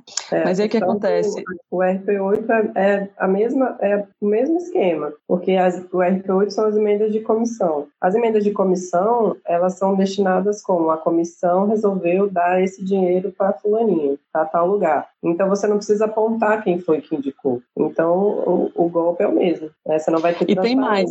Eles só precisam colocar esse recurso em algum lugar. Então, por exemplo, eles colocando agora no RP8, depois eles mandam um PLN para alterar e joga para onde eles quiserem, entendeu? É, então, no caso, foi criada a RP9, mas a partir do momento que ela está suspensa, isso pode automaticamente ser direcionado para qualquer outro lugar? Sim, eles podem fazer Na via. Só não tem jeito para morte. Exatamente. É o que, Ana? Desculpa, não, não escutei. Na vida só não tem jeito para morte. O restante tudo tem jeito. Principalmente se for no Congresso. Entendi. Eu vi uma entrevista do Marcelo Ramos hoje dizendo que quem acha que essa suspensão está enfraquecendo o Bolsonaro, na verdade, está fortalecendo ele dele, porque esses valores que estão agora nas mãos do relator iriam para as mãos do executivo e o Ministério da Economia que teria é, como movimentar esses recursos e, no caso, até aumentar a pressão em cima do Congresso. Faz sentido isso? É, para mim, isso é narrativa. Assim, é, é, o que eu tinha falado, né? Obviamente, esse recurso, ele não é que ele não existia antes, ele estava em outro RP e, de fato, ele era, é, ele era destinado via Né? Que hoje é a Flávia Arruda que está lá, o que não mudou muito. O que mudou, mais ou menos, é quem assina esse carimbinho. Só que você é, jogar para o RP9 é você entregar a chave do cofre na mão da, do Centrão. Assim, por mais que a gente discorde desse governo, mas se a gente for pensar de forma institucional, o Ministério ele precisa de recurso, né? Ele precisa de recurso para tocar, tocar os, seus, os seus programas, os seus projetos, enfim. É, eu, eu, sinceramente, eu, como institucionalista, eu acho um absurdo você ter, de fato, uma pessoa que tem um recurso maior do que o recurso de um ministério, do Ministério da Justiça, do Ministério da Cidadania, enfim. Então, esse discurso do, do deputado Marcelo Ramos, eu fiquei, inclusive, bastante decepcionada com a fala dele, mas é, eu acho que é só uma questão mesmo de. Isso sim é desequilibrar os poderes, sabe? E perde um é. pouco a vinculação né, do, do orçamento em relação ao parlamentar, se é feito diretamente pelo executivo, e isso tem muito a ver com o apoio que, que se reflete nas votações. Se o parlamentar, quem passa a fazer a aplicação da, da verba é o ministério diretamente, aquele parlamentar do, do baixo clero que queria postar nas redes sociais que foi ele que construiu uma quadra no município, ele vai, de certa forma, perde essa legitimidade, né? Então, eu vejo, eu não vejo o efeito dessa forma, não. E a palavra, gostei do uso da palavra narrativa pela Helena, vou deixar registrado. Inclusive, por falar em, em narrativa e, e, lembrar de você sabe quem, o que uma coisa que, eu, que a gente já sabia, mas que ficou, acho que mais claro para a população, eu espero pelo menos para uma parte dela, é que, independente de, de, de onde, de se, se for RP9, RP8, se ficar na mão do executivo, se ficar na mão do relator, quem está mandando é o Centrão. Quem está mandando é o Centrão, não importa, ah, mas o executivo que tem, mas quem é que está lá? O, o Ciro Nogueira não está lá do lado do Bolsonaro falando, vai votar onde, filho? Tem o Piauí ali tá precisando. É, é, o, é o povo do Centrão que você vai ver a tabelinha do Breno, que o Breno, o Breno tinha uma tabelinha bem bonitinha. O pessoal que é o, o líder do governo nos estados, do líder do governo, do, do líder do, do, governo na Câmara, no Congresso, no Senado, são os estados que mais recebem. É, assim, é uma coisa absurda. Então, assim, adianta você votar, ah, vamos deixar na mão do executivo, essa questão institucional que eu concordo completamente com a Elaine, mas é o Centrão que está mandando. E entra governo, sai governo, tá lá o Centrão. Mas e no Senado? Porque foi a pergunta que eu até deixei antes aqui. Como é que tá o clima? Porque o Centrão, então, domina o Senado também. E a gente vai ter a mesma perspectiva que teve na Câmara para recepção desse, desse proposta de calote dos precatórios. Parcelamento calote parcelado em cima de um calote já parcelado? Olha, não sei. Eu, eu confesso que eu, a gente sempre faz, normalmente a gente faz um, um, uma apuração, né, com os parlamentares e tudo mais. É, a gente aqui, obviamente, estamos fechados na questão, mas, por exemplo, o, o, o Podemos, que é um partido que está cada vez maior, que, que eu digo que é o partido que é o tem de tudo, né?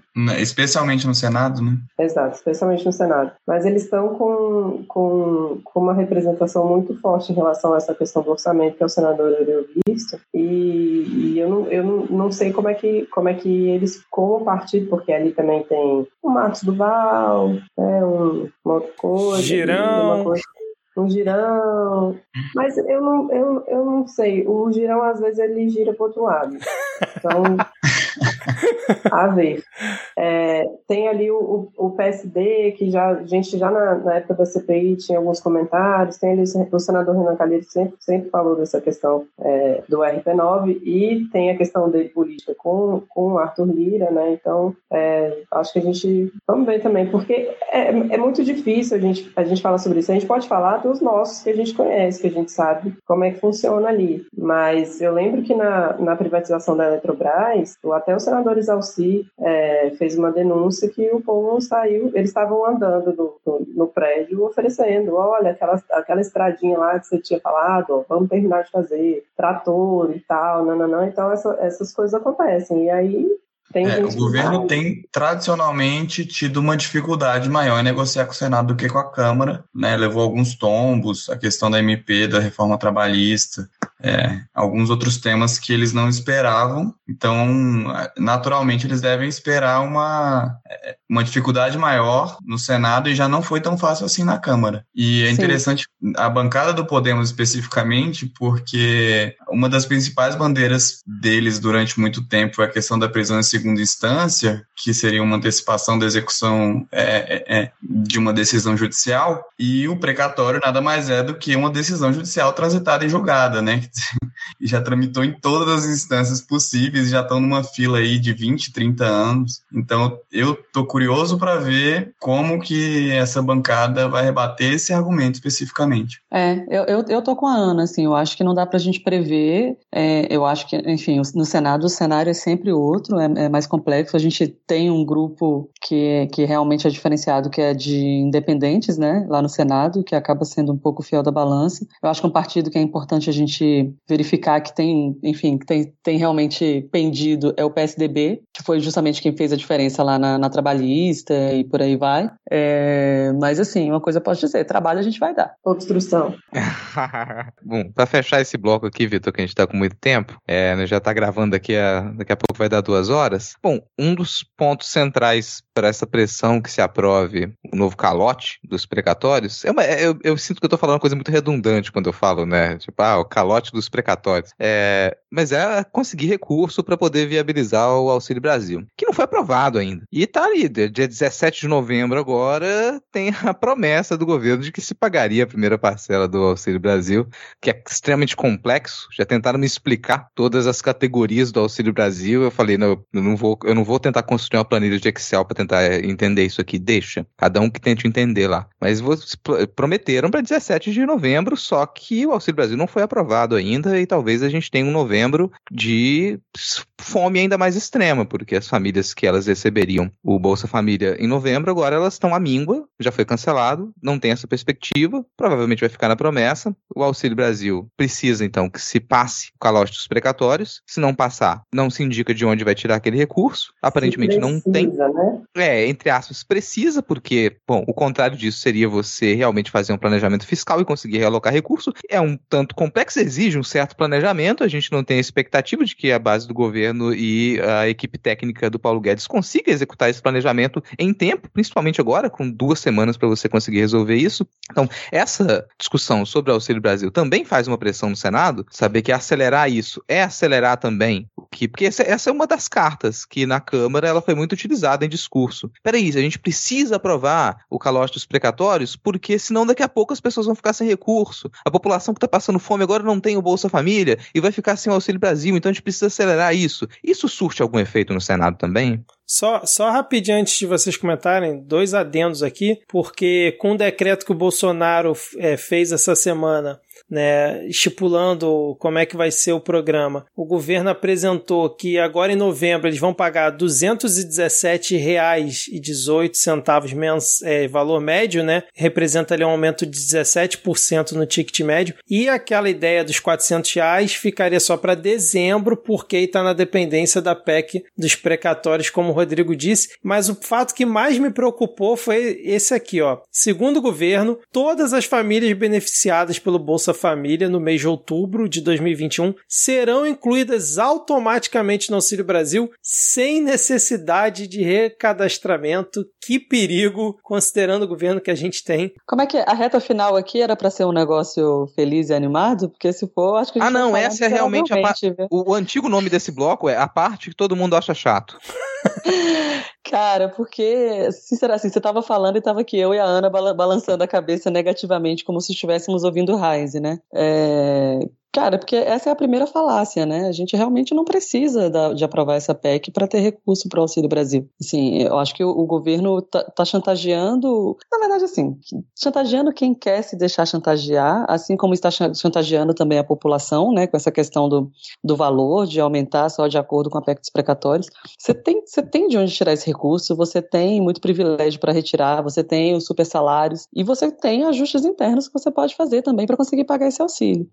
É, e auxílio que, enfim, como vocês mesmos, mesmos colocaram, está é, tá muito mal desenhado. É, eu acho que uma pequena amostra que a gente teve foi mesmo com auxílio emergencial. Enfim, a gente passou aí é, alguns meses, eu acho que não foi tão divulgado assim, mas é, a gente precisou fazer um ofício para o Ministério da Cidadania porque eles deixaram de pagar é, auxílio para as mães, né, para as famílias monoparentais, é, com a justificativa de que Podia ser que houvesse algum tipo de fraude, enquanto isso tinha lá, enfim, militar, não quero falar mal dos militares, Ana, prometo, mas enquanto isso tinha, né, várias pessoas em situações outras recebendo auxílio de forma é, indevida. É, então, enfim, eu acho que tudo que é a respeito dessa, dessa PEC, desse auxílio, realmente traz é, mais tristezas do que alegrias, infelizmente. Né? E contra esse argumento ainda tem um caráter evidentemente eleitoral, que é o prazo de fim do pagamento né, do auxílio. E é, mesmo que esse argumento seja utilizado, uma discussão que acho que vai surgir no, no Senado eventualmente é o fato de, de colocar o prazo final é, em 2022 sendo que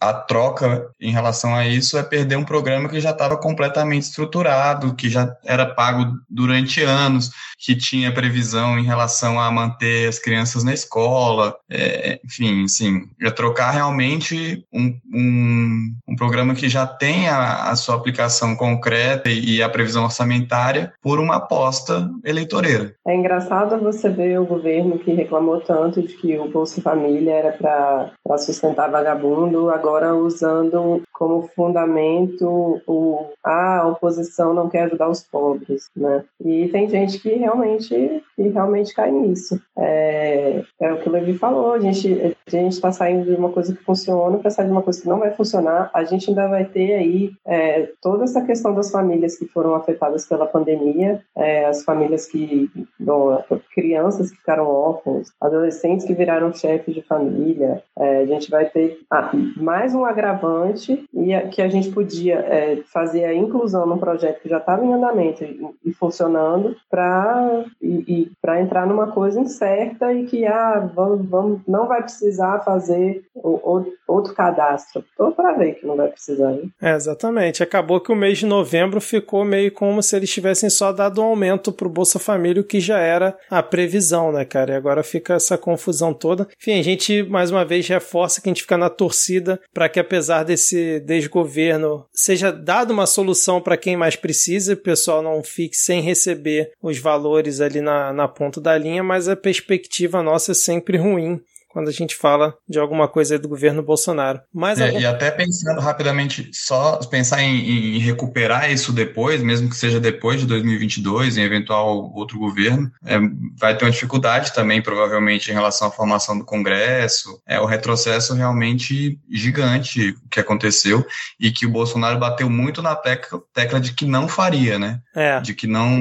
não, não acabaria com esse programa. Agora uma pergunta para vocês, uma, me bateu uma curiosidade agora. Se passa passa pactos precatórios no Senado e tal. Ainda tem a questão que o Auxílio Brasil foi é, implementado por uma MP. Corre o risco de, por exemplo, deixarem caducar a MP e cancelar a porra, porra toda? Ou, tipo, politicamente isso seria inviável uma vez que já teria passado a pactos precatórios? Eu acho que é muito difícil fazerem. Assim, regimentalmente, se não me engano, é possível, sim. Pelo menos pensando aqui de pronto. É, mas eu acho muito difícil que aconteça. Entendi. É, eu também entendo assim. É, mas passando no segundo turno, ainda temos as questões jurídicas. Né? Ainda dá para ainda dá para dar uma pelada ainda, né? É, então, dá para ir para prorrogação do Supremo. Exato. E o recesso está chegando. Ainda querem fazer outra CPI.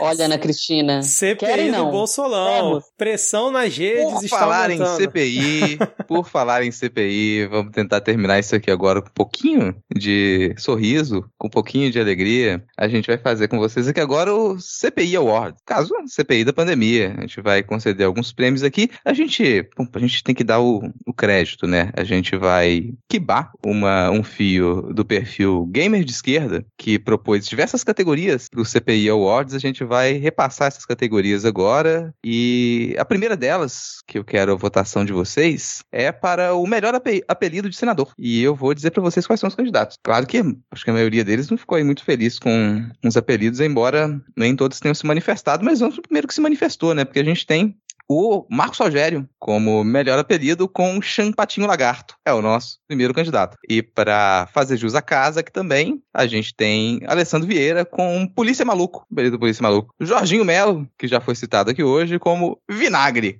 Vinagre para Jorginho Melo.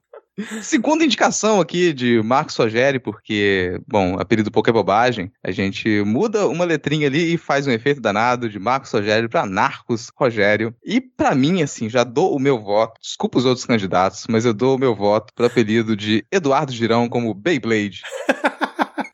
Ai, o meu voto vai para Champatin Lagarto, porque foi uma coisa que dominou ali as redes, cara. É, foi um apelido que realmente pegou. Todo mundo só chama o Marco Jorge de Champatin Lagarto. Acredito que até nos corredores do Senado o pessoal deve usar esse apelido agora, cara. Meu voto é no Marcos Rogério também, Champatin Lagarto. Acho que aclamação do público no Twitter não tem como votar em outro. Champatinho Lagarto, com certeza, gente. Champatinho Lagarto, porque depois que surgiu o, o murmurinho que ele não gosta do apelido, ficou pior. o apelido subiu assim, ó, gigantescamente. É isso. Está no, tá no estatuto dos apelidos que esse é o principal motivo para o apelido. Exatamente. Para mim, melhor do que o próprio apelido é, são os emojis que representam o apelido, né? Que para mim era bater o olho, eu já sabia, que era um pedacinho de carne, um pato, um marreco, eu achava fantástico. Eu gosto também de um que não entrou na categoria, que também não é o melhor de todos, mas é um que eu gosto muito, que é Big Spin. Sim, também poderia entrar, também poderia entrar. Tinha período duplo aí. mas a gente tem um campeão, então, já, né, cara? A gente tem um campeão. Pode. Não vem aqui receber o seu prêmio. Narcos, Narcos Rogério como Champatinho Lagarto. Duplo apelido vencendo. Cinco votos a um. Próxima né? categoria. Cinco votos a um. Próxima categoria. Pior Biruleibe. E para pior Biruleibe, a gente novamente tem aqui a presença presença do Champatinho Lagarto. Champatinho Lagarto é o primeiro indicado para pior Biruleibe. Eu não sei o que é pior aí, né? Bom, pior Biruleibe, se ele foi um Biruleibe ruim ou se ele cumpriu todas as categorias para ser um Biruleibe. Mas tá aí, Champatinho Lagarto. Segundo candidato, Luiz Carlos Reis. Terceiro candidato, Flávio Bolsonaro. Quarto candidato, Jorginho Melo. E quinto candidato, aqui da Terrinha, Marcos Duval. Cara, acho que não tem como não ser o Heinz, né? Não sei se alguém vai votar diferente, mas o Heinz ultrapassou todos os limites possíveis. Eu sei, a Elaine não pudesse, Eu acho que até o Renan, se pudesse, votaria nele também. Se a Elaine não votar no Heinz. Elaine, como foi para você, inclusive, virar meme depois? Cara, eu, olha, eu vou te falar um negócio. Virar, virar meme, ok, mas agora virar meme no último dia é um negócio assim.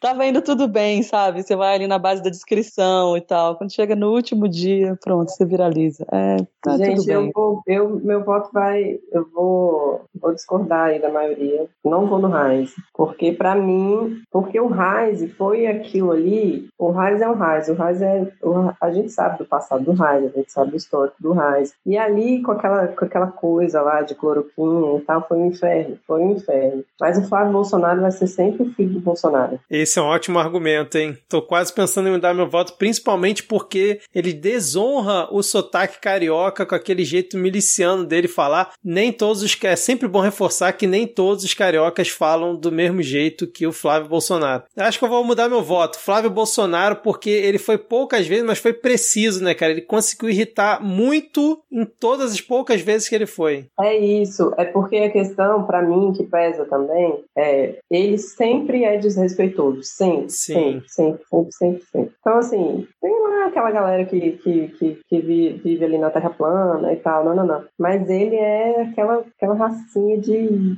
de miliciano mesmo, e ele, é, ele vai só pra espezinhar as pessoas, e ele vai sempre ser o filho do Bolsonaro, cara, não tem... Ana, mas você tem que entender que é óbvio que ele vai chegar irritado na CPI, porque ele teve que acordar antes das 10. não era uma coisa fácil para ele, entendeu? Não só acordava antes das 10, como tinha que ir trabalhar. Você queria que ele chegasse lá como? Irritado, é obviamente. Mas acho que eu vou mudar meu voto. Eu vou mudar para Flávio Bolsonaro. Vou acompanhar a Ana nessa. E você, Rodrigo? Cara, eu também vou de Flávio Bolsonaro. Primeiro com o argumento da genética, que eu acho que ele é um argumento imbatível. A genética tá ali. Até, até os Eu genes é, ele é biruleibe. E depois porque ele aparecia só nos momentos em que a biruleibice era mais necessária para a base do governo. É aí que ele dava as caras. Então, pra mim, ele tem que ser o vencedor dessa categoria. Então deu empate? 3, 3 a 3 né? Tivemos aqui um empate aqui na votação, então também não Cadê vem, a presidência para desempatar? não venham novamente receber aqui o, o prêmio, né? Por favor. Tanto o Heinz quanto o É, Flávio di- Bolsonaro. dividam o prêmio entre vocês aí, cara. Dividam o prêmio entre vocês. A gente, a gente manda o troféu como ofensa por correio, não tem problema. Vamos pra uma categoria mais divertida agora. É aquela categoria. Categoria rinha, melhor briga. E aquela pra atiçar a memória das melhores brigas do CPI. Teve muita, teve muita briga, teve muita discussão. A gente do lado de cá, na maioria das vezes, se divertia. Quem tava lá, eu imagino que às vezes podia ficar um pouco preocupado com o que tava acontecendo. Mas quais são os candidatos? Primeira briga: Leila versus Marcos Rogério. É aquela que teve até um. Vamos resolver lá fora. 10 Bem tranquilo, bem lá fora, tranquilo. bem tranquilo. Jorginho da Van versus Luiz Miranda. Parece personagem de choque de cultura. Jorginho da Van. Jorginho da Van foi muito bom, cara. Jorginho da Van versus Luiz Miranda. Simone Tebet versus Wagner Rosário, da CGU. Muito boa também. Jorginho pintando de novo aqui. Jorginho Melo versus Renan Calheiro. Também gostei dessa. Gostei muito dessa porque foi Renan Calheiro se levantando e precisando ser segurado pelo Randolph pra não pular por cima da bancada e cair de porrada em cima do Jorginho Melo. Essa foi muito boa. E Fabiano Contarato versus Otávio Facuri. Cara, Que eu vou- disputa, hein? Que disputa, mas eu vou ter que votar da Leila e no Marcos Rogério, por quê? Fabiano Contarato deu uma comida de rabo no Otávio Facuri, que eu acho que não foi uma briga, foi aquela onada, foi aquela coisa assim, foi um nocaute em cinco segundos. Agora a Leila, agora a Leila, eu gosto muito dessa briga, porque essa briga ela é cheia de detalhes. Entre os detalhes está que a mestre dos sussurros sussurrou antes de Leila pegar o microfone o seguinte: senadora, ele tá provocando a Simone desde o início. E aí, o que, que a Leila fez? Pegou o microfone e começou a gritar: Marcos Rogério, ele tá provocando a Simone desde o início. Ou seja, mais uma grande obra que saiu da mão de Ana Cristina, nossa querida mestre dos sussurros. É, eu, eu, eu, eu, eu, eu voto, eu voto na Leila e, e na- e no, no Champatin também, mas eu gostaria, de, se possível, fazer uma menção honrosa em todas as brigas. É, eu não poderia deixar de puxar a sardinha pro lado do meu chefe, que teve o mesmo comportamento em todas elas, que era assim como estava, permanecia. Até porque o lema dele que ele me ensinou na primeira briga que presenciamos juntos é: briga só se separa após o primeiro soco. Então vocês veem, não teve soco em nenhum, ele não precisou separar, é apenas isso. O Alessandro Vieira pegando, pegando o celular. celular, assim, né, cara? mundo trepando lá pro celular. É. O senador Alessandro também falou: se fosse briga de menino, eu até separava. Agora, briga de velho? Eu vou votar na Leila também, pela essa situação aleatória que nenhum roteirista seria capaz de escrever. Uma medalhista olímpica brigando no Senado da República Sim. e chamando o cara pra resolver lá fora. É sensacional. É o Eu- famoso espírito esportivo, né? Que roteiro, Eu cara, vou, realmente. eu vou votar na Leila, porque além da minha participação, que eu tenho muito orgulho da minha participação nessa treta, essa treta teve uma subtreta que não apareceu para quem estava em casa, mas que foi uma treta da Leila com a assessoria do CGU, porque eu, eu fiz um determinado comentário, o assessor do CGU virou, pra, virou me olhando com cara feia, ela já estava no clima ali de, de final, né, das, da- das Olimpíadas Brasil e China, Brasil e Cuba, né, que era pancadaria total. Aí ela já estava assim, com aquele sentimento, ela virou pro cara e falou, o que que é? Vai bater nela? Ah, um- muito bom, Foi um cara. combo. Pra mim, essa aí foi o melhor de tudo. Não, perfeito. Meu voto também vai, cara. Vai nessa treta, porque, e, e além disso tudo, sério, quem não ficou imaginando aquela cena? Porque ela ia bater. Se, se ele Sim, sai cara. pra ter 10 minutinhos, de, ac- 10 minutinhos de acerto ali fora, cara, não ia sobrar muito do Marcos Rogério, não. Deu pra sentir na hora ele travando. Ixi, vou apanhar, gente, cara. pra quê? Pra, dez minutinhos pra quê? Dez minutinhos pra chegar os bombeiros pra pegar ele, né? Porque ela ia acabar com ele em 30 segundos. Ela ia dar só uma cortada de cima pra baixo. assim. Tenho certeza que todo mundo imaginou essa cena, cara. Tenho certeza que todo mundo ficou essa cena e falou: Nossa, cara, fechou, fechou os olhos e falou: Eu vi acontecer. Cara, eu, eu ia votar no Jorginho Melo contra o Renan Calheiros pelo fato do Jorginho Melo aparecer duas vezes aqui nessa categoria. Então, assim, ele se esforçou bastante, né, para merecer o prêmio, mas por conta de todo o contexto, desses detalhes aí dos bastidores, meu voto vai na briga Leila e Champatin Lagarto aqui. Então foi unanimidade aqui, a vencedora. E Leila sim pode vir aqui receber o prêmio. Sim. A Leila vai ser bem-vinda. Sem se o- quiser sem o champatinho. Eu até tomo homenagem. banho antes da Leila vir. Gente, mas gente, isso tem um pouco essa briga também, teve muito deboche, e isso mostra a nossa próxima categoria. Melhor deboche. Tem muito, teve muito deboche na CPI. Primeiro candidato, Randolph Omar, dizendo: Nunca chamei o presidente de genocida. De quê? Genocida. Repita, genocida. Mais uma vez, genocida. Nunca chamei. Jean Paul Prat dizendo, mostrando a notícia do Superman brasileiro. G- Grande momento, assim. Isso aqui é pra guardar na memória. Superman brasileiro. Esse deboche foi muito bom. Omar Aziz e Alessandro Vieira zoando o Narcos Rogério por não ter o AB. Isso ainda virou meme também. Randolfo Rodrigues convocando Mia Khalifa. Teve resposta da própria Mia Khalifa. Natália Pasternak com a frase: Não testamos cloroquina em emas porque elas fugiram. Cara, o do Randolph com o Aziz falando do genocida é assim, uma das melhores cenas da CPI toda. Mas por pelo conjunto da obra, pela resposta que teve, ela foi se perpetuando até chegar ao ponto de irritar o Heinz. Randolph convocando a minha califa, eu acho que, que merece, né, por todo o trabalho ao longo da CPI. Eu vou abrir a discordância aqui. Eu acho que o Alessandro Vieira zoando o Marcos Rogério, que ele não tem OAB, pra mim é uma das maiores conquistas minhas na CPI, porque eu incomodei, eu incomodei. Eu mandava mensagem pra Ana Cristina e pra Elaine: alguém avisa que ele não tem OAB. Joga na cara dele, pelo amor de Deus. E quando tudo aquilo aconteceu, minha gente, eu fiquei tão feliz. Porque é verdade. Ele não é jornalista formado. Ele não trabalha como jornalista. Então ele não tem por que falar que é jornalista. E ele também não tem OAB. Então não sei o que, ele faz da vida. Eu acho que ele só fica ali enchendo o saco mesmo. E se não me engano, nesse mesmo dia tinha sido depoimento da advogada, dos médicos, e ele tinha dito que ela não podia ser testemunha, e o Contarato tinha dito que ele tinha fala- faltado a aula de processo penal também. Então foi um dia que ele sentou na Nesse cadeira e dia- pegou um vadimeco. Ele, to- ele, ele tomou uma aula de direito de todo mundo, né? Para todos os lados. Eu não sabia mais para onde olhar. Foi lindo. E foi um daqueles Mas o momentos meu de voto comuni- também, pela repercussão internacional alcançada, vai para Mia Khalifa. Eu ia falar que nessa do Marcos Rogério foi um momento de em que Ana, Cristina e eu trocamos olhares que se, que se a TV tivesse pegado, talvez tivéssemos sido expulsas. Graças a Deus a gente tá de, tava de máscara. Mas vocês vão votar em quem? Nossa, olha, es- essa é um que me deixa, eu fico muito dividida entre a do genocida e a, a do, do Marcos Rogério. Mas, enfim, né, vou, preciso garantir o meu emprego, então vou manter aí na do, do, do chefe com relação ao AB.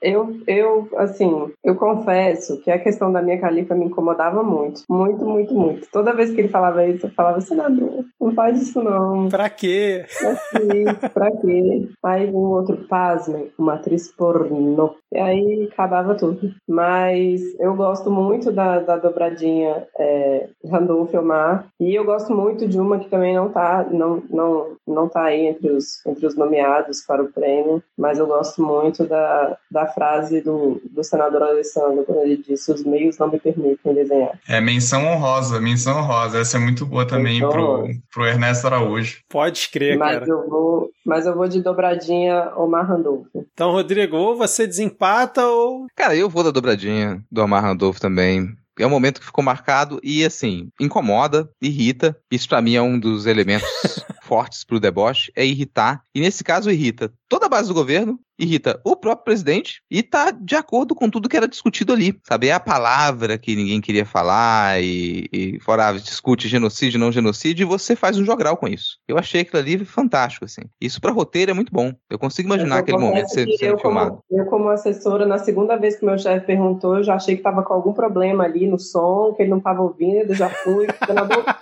genocida, senador, genocida. A interpretação foi muito boa, cara. A interpretação foi muito boa. Só faltava isso, as pessoas realmente começarem a perguntar: pera, tá com problema? Repete mais uma vez. É, essa categoria mostra como foi difícil que empatou, né? Três aí empataram. Minha Califa, o do Alessandro e do, da dobradinha. Muito bom, cara. Próximo, Rodrigo. Mas tá dado o prêmio, tá dado o prêmio. Vamos pro próximo aqui. E esse, e a opinião de vocês é muito importante, porque tem a diversão pra quem tá do lado de cá assistindo tem a diversão para quem tava lá acompanhando muito mais de perto. Qual foi o episódio mais divertido da CPI da pandemia? Depoimentos de Witzel, Roberto Dias, Otávio Facuri, Irmãos Miranda ou Pazuello? E eu já deixo meu voto nos Irmãos Miranda, porque, novamente, eu gosto muito desse roteiro. Eu acho que naquele momento ali a coisa ela começou a se expandir, começou a chamar atenção de uma maneira e coisas a serem descobertas. Eu acho que aquele foi um momento de giro muito importante nessa história, nessa narrativa da, da, da, CPI a convocação dos irmãos Miranda, porque pô, chamou funcionário público, funcionário público revelando tramóias, começa a envolver o nome do Ricardo Barro. Já, quem quer falar, fala o nome, fala o nome e não fala. Até falar, no final do, do depoimento, ter coragem para falar o nome do Ricardo Barros. Todo aquele depoimento, para mim, ele foi o melhor episódio, o mais divertido de acompanhar. Voto com o relator, irmãos Miranda também. Pesa contra, para quem trabalhou nesse dia, o fato de ter sido numa sexta-feira e ter ido até 11 da noite. Mas eu vou votar nos irmãos Miranda também pela depois gerou acho que trouxe fatos muito importantes e a participação da, da senadora Simone e do senador Alessandro ali na hora de revelar o nome do líder foi, foi extraordinária também. É, eu, eu voto nesse e, e para mim é, não e para mim teve um fator emocional também que foi o seguinte, sabe quando você perde um voo e você pega o próximo e você pensa assim, pode ser que esse seja o que vai cair, né? Ou então eu perdi o voo que ia cair, Deus nesse momento me salvou desse voo, porque ele chegou naquele dia lá de colete, a prova de balas, né? E justamente naquele dia, Alessandra e eu não estávamos em Brasília, né? A gente tinha uma, uma, um evento político em, no Rio de Janeiro, então nós, por isso até, né, o, é, é, o Alessandro fez, a, a fez a, as perguntas dele por vídeo, e, e, eu só pensava nisso, gente, será que vai ter, vai acontecer alguma coisa lá? Vai, vai ter alguém armado? Ter... Mas só o que aconteceu mesmo foi o ACF saindo do banheiro masculino do banheiro feminino, a Ana encontrando ele lá no banheiro feminino, então, é, enfim, não deixa de ser uma tragédia que eu deixei de presenciar. Nossa, ainda teve isso, né? Ana, você encontrou a Cef naquele fatídico episódio? O povo quer me botar pra fazer outra CPI.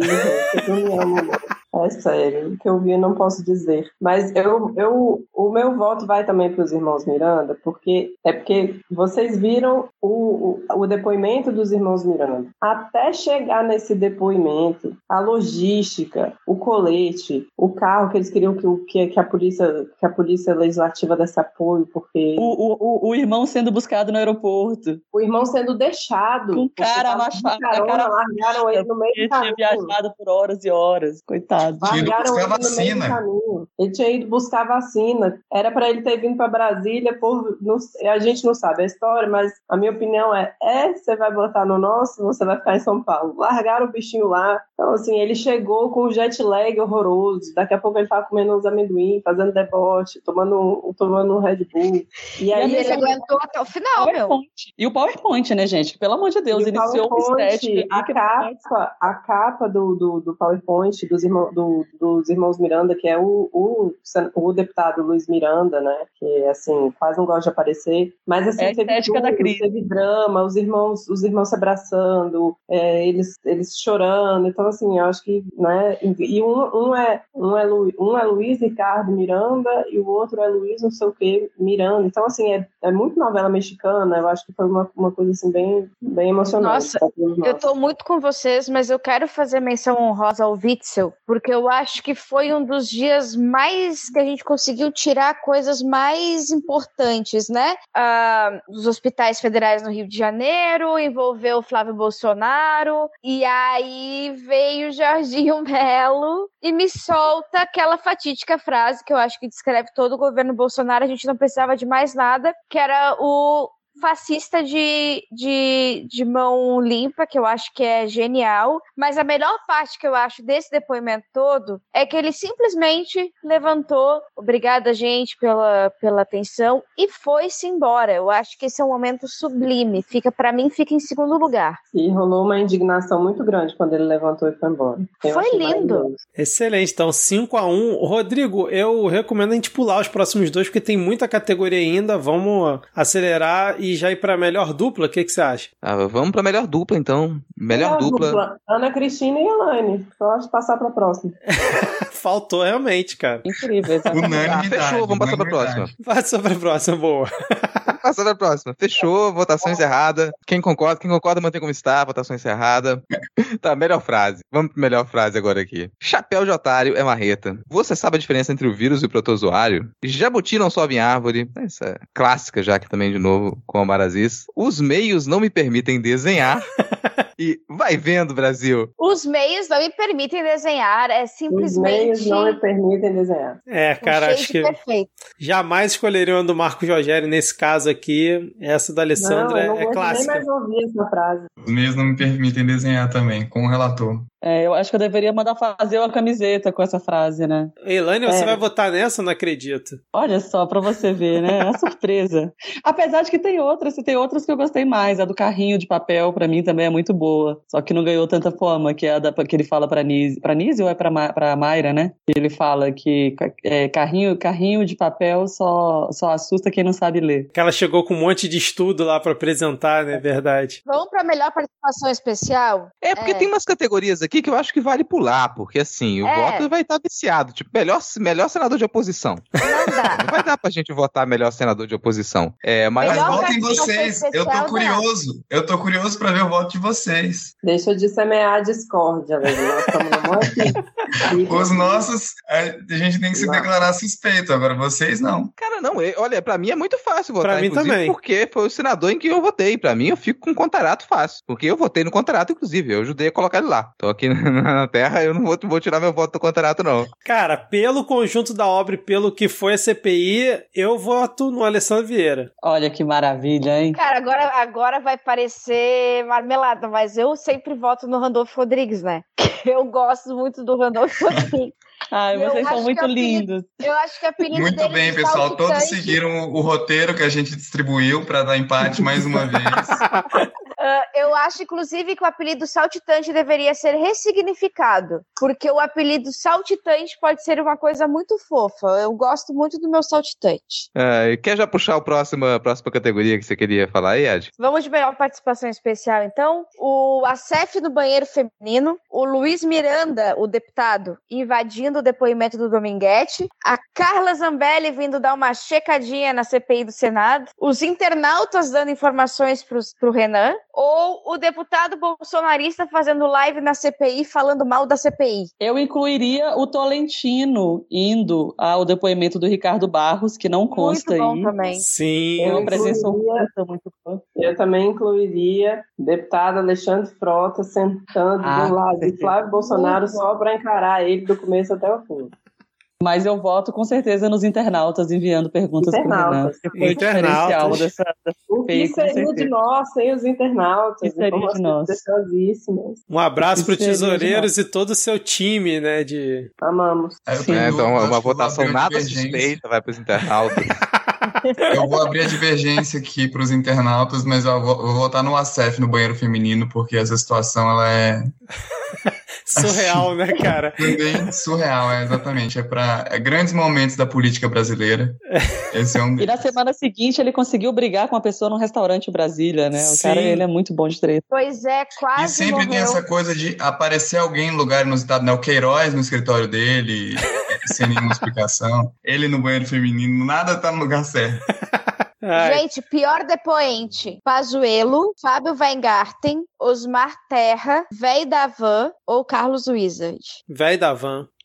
Eu ficaria entre o Vai da Van e o Wizard, mas vou de Vai da Van. Eu vou de velho da van também, porque teve até vídeo promocional. Sim. Velho da cara, van, com certeza, horror, cara. Não foi um depoimento, Velho foi uma van. propaganda. Véi da Van foi ridículo. É, o Wizard também quase fez propaganda do livro dele, né? Mas Sim. o senador Marazes não deixou. Ah, eu tenho, eu tenho, eu tenho sentimentos, mixed feelings aí, porque o, o Fábio Weingarten, em relação assim, por exemplo, se eu fosse advogada dele, eu diria, se eu fosse advogada, eu diria que o pior depoimento foi do Fábio Weingarten. Porque ali, pra ele, era, era melhor ter saído preso do que ter saído com aquele sermão que ele, que ele ouviu do, do senador Marazis. Ele foi muito mal, muito mal. E o bichinho ficava assim, com a cara de, de espanto. Foi muito mal. Mas o que me deixou mais indignada na vida foi o velho da van. É, cara, vai da van. Menção rosa também pro Dominguete exibindo o áudio que fora de contexto para tentar criminalizar ah, o também, Luiz cara. Miranda, né, cara? Não, mas assim, o velho da van conseguiu realmente irritar todo mundo. Agora tem é. uma categoria que não pode faltar na CPI da pandemia, que é pior uso de máscara. E assim, isso para quem tá, cara, desde o início, foi um negócio vexaminoso e de dar nos nervos. Dar nos nervos o uso de máscara de Ivan Fernando Bezerra, ficando vermelho, com a máscara no queixo já, prestes a explodir. A máscara que impediu que ele explodisse. Bruna Morato, aquela máscara tapando dura. Cristiano Carvalho, que eu já vou deixar que é meu voto. Meu também. A máscara do Cristiano Carvalho parecia meu que a pessoa amassou ganhou, um papel higiênico e enfiou na cara, sabe? O Cristiano Carvalho tava com um saco de pão, né, da padaria, botou saco direto de pão, aqui, é, exatamente, cara. É. Flávio Bolsonaro tá aqui também, candidato, mas eu até retiro o Flávio Bolsonaro aqui, porque a questão dele é outra. É, é a pessoa que fala, ah, eu tô com dificuldade para ler, vou tirar a máscara. Porque é óbvio que a máscara tá nos olhos dele, né? Então ele vai ter que tirar a máscara para ler. E o é. Pedro Benedito Batista, da Prevent Senior, também, com aquela máscara torta.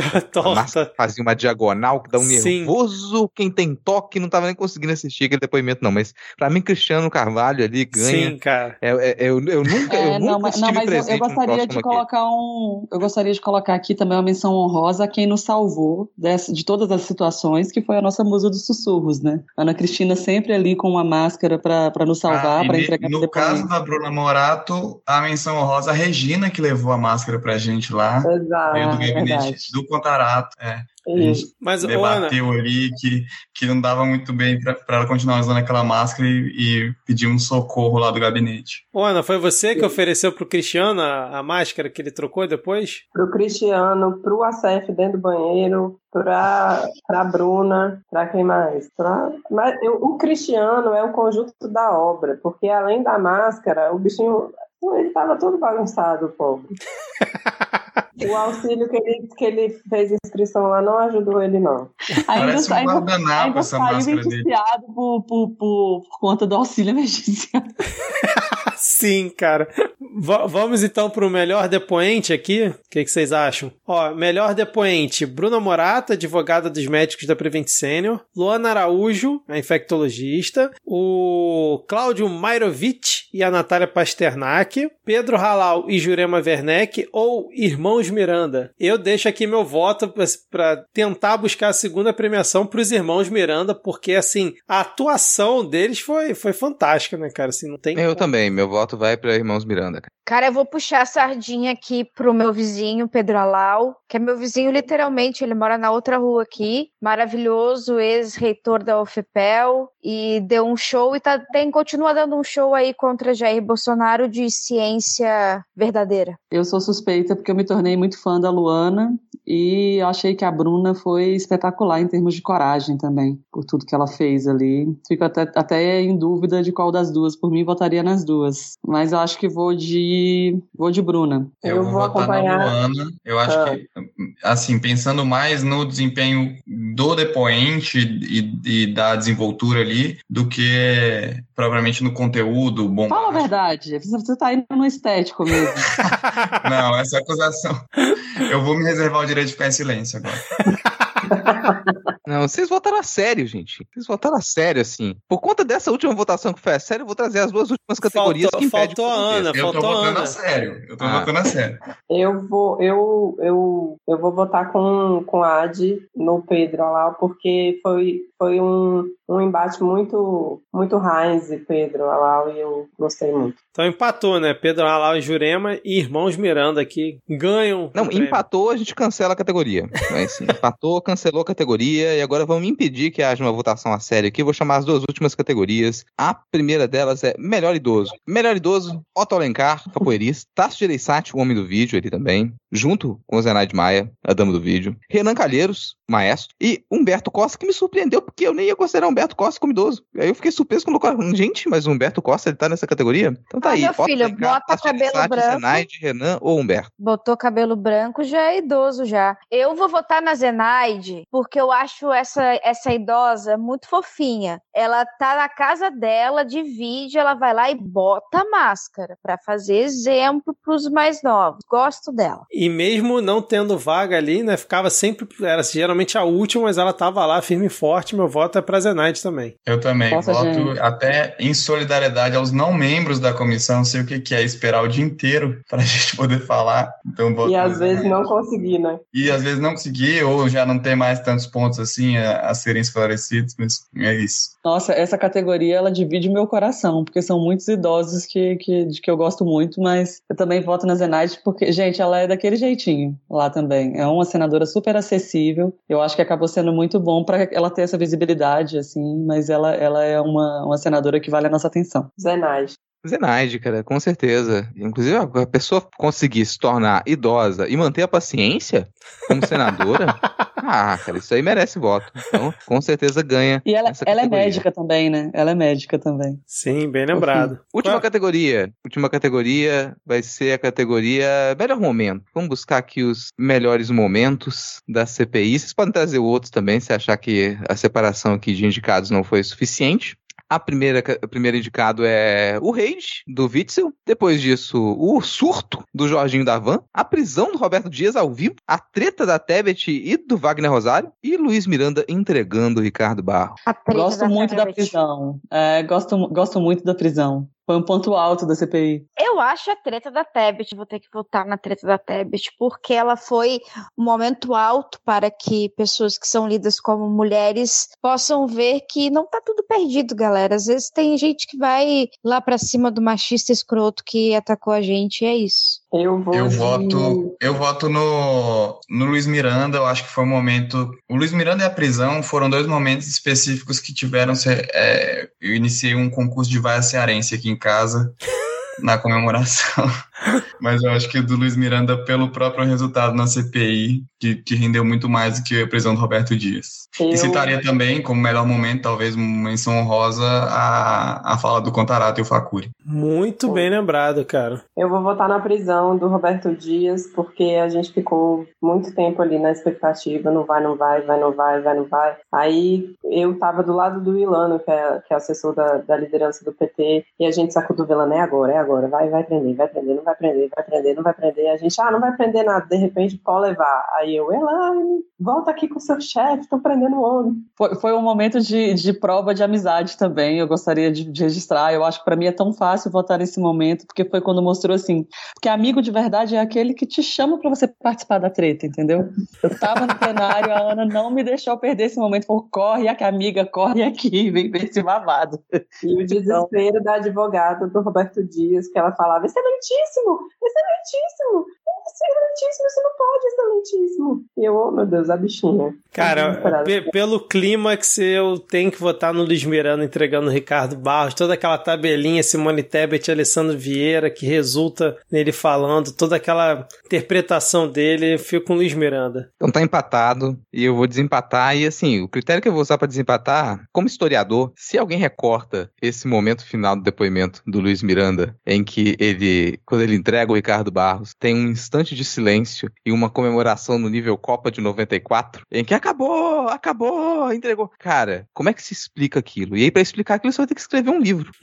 Uma narrativa pra tudo que foi aquele dia. Todos os detalhes que aconteceu aquele dia. E você Esse retorna em é tudo, todos os perfeito. pontos, cara. É um episódio perfeito. E aquilo ali Perfeito. vai render um livro, um livro inteiro só pra explicar esse momento. Eu acho que o livro pode começar com isso. Começar com aquele instante de tensão, uma grande revelação e o que que significa Roberto Barros. E aí você volta toda a história da CPI. Pra mim esse foi o, o grande momento. É o meu Ricardo campeão. Barros. E aí você É, pode tipo, cortar Ricardo já Barros. e colocá-lo hoje, tipo, falando a favor da PEC dos precatórios, que aí já explica tudo essa bagagem. Exatamente. Fechamos então aqui, depois dessa bela votação, finalmente aqui com essa menção mais do que honrosa CPI, né, que tomou bastante pauta nossa aqui, foi muito, foi um assunto aí para o Brasil inteiro, e principal- principalmente aqui no Midcast Política. Não poderemos deixar de aproveitar a presença de vocês aqui para comentar sobre isso. Bom, agora chegamos no final do episódio, finalmente, meia-noite e 10 aqui, todo mundo cara de som, todo mundo cansado, e tem que trabalhar amanhã ainda. Bom, agora então chegamos aqui ao final do episódio, vamos finalmente aqui para o nosso momento dos salves e depois as dicas culturais. Começa aí, Adi, por favor. Então, o Denis Almeida mandou um salve para a bancada que está voando nos rankings de podcasts de política. E um salve também para o gato Salem, que foi machucado por alguns dos seus irmãos e não está conseguindo mastigar a ração direito. Coitadinho gatinho. Um Pedro Carvalho pede um abraço político. Pedro, um abraço político e um abraço não político também. Olha isso. Paola Costa manda abraços para toda a bancada e um beijo mais que especial para as minhas divas, Elaine e Ana Cristina. Beijo, Paola. Beijo. O camarada Giancarlo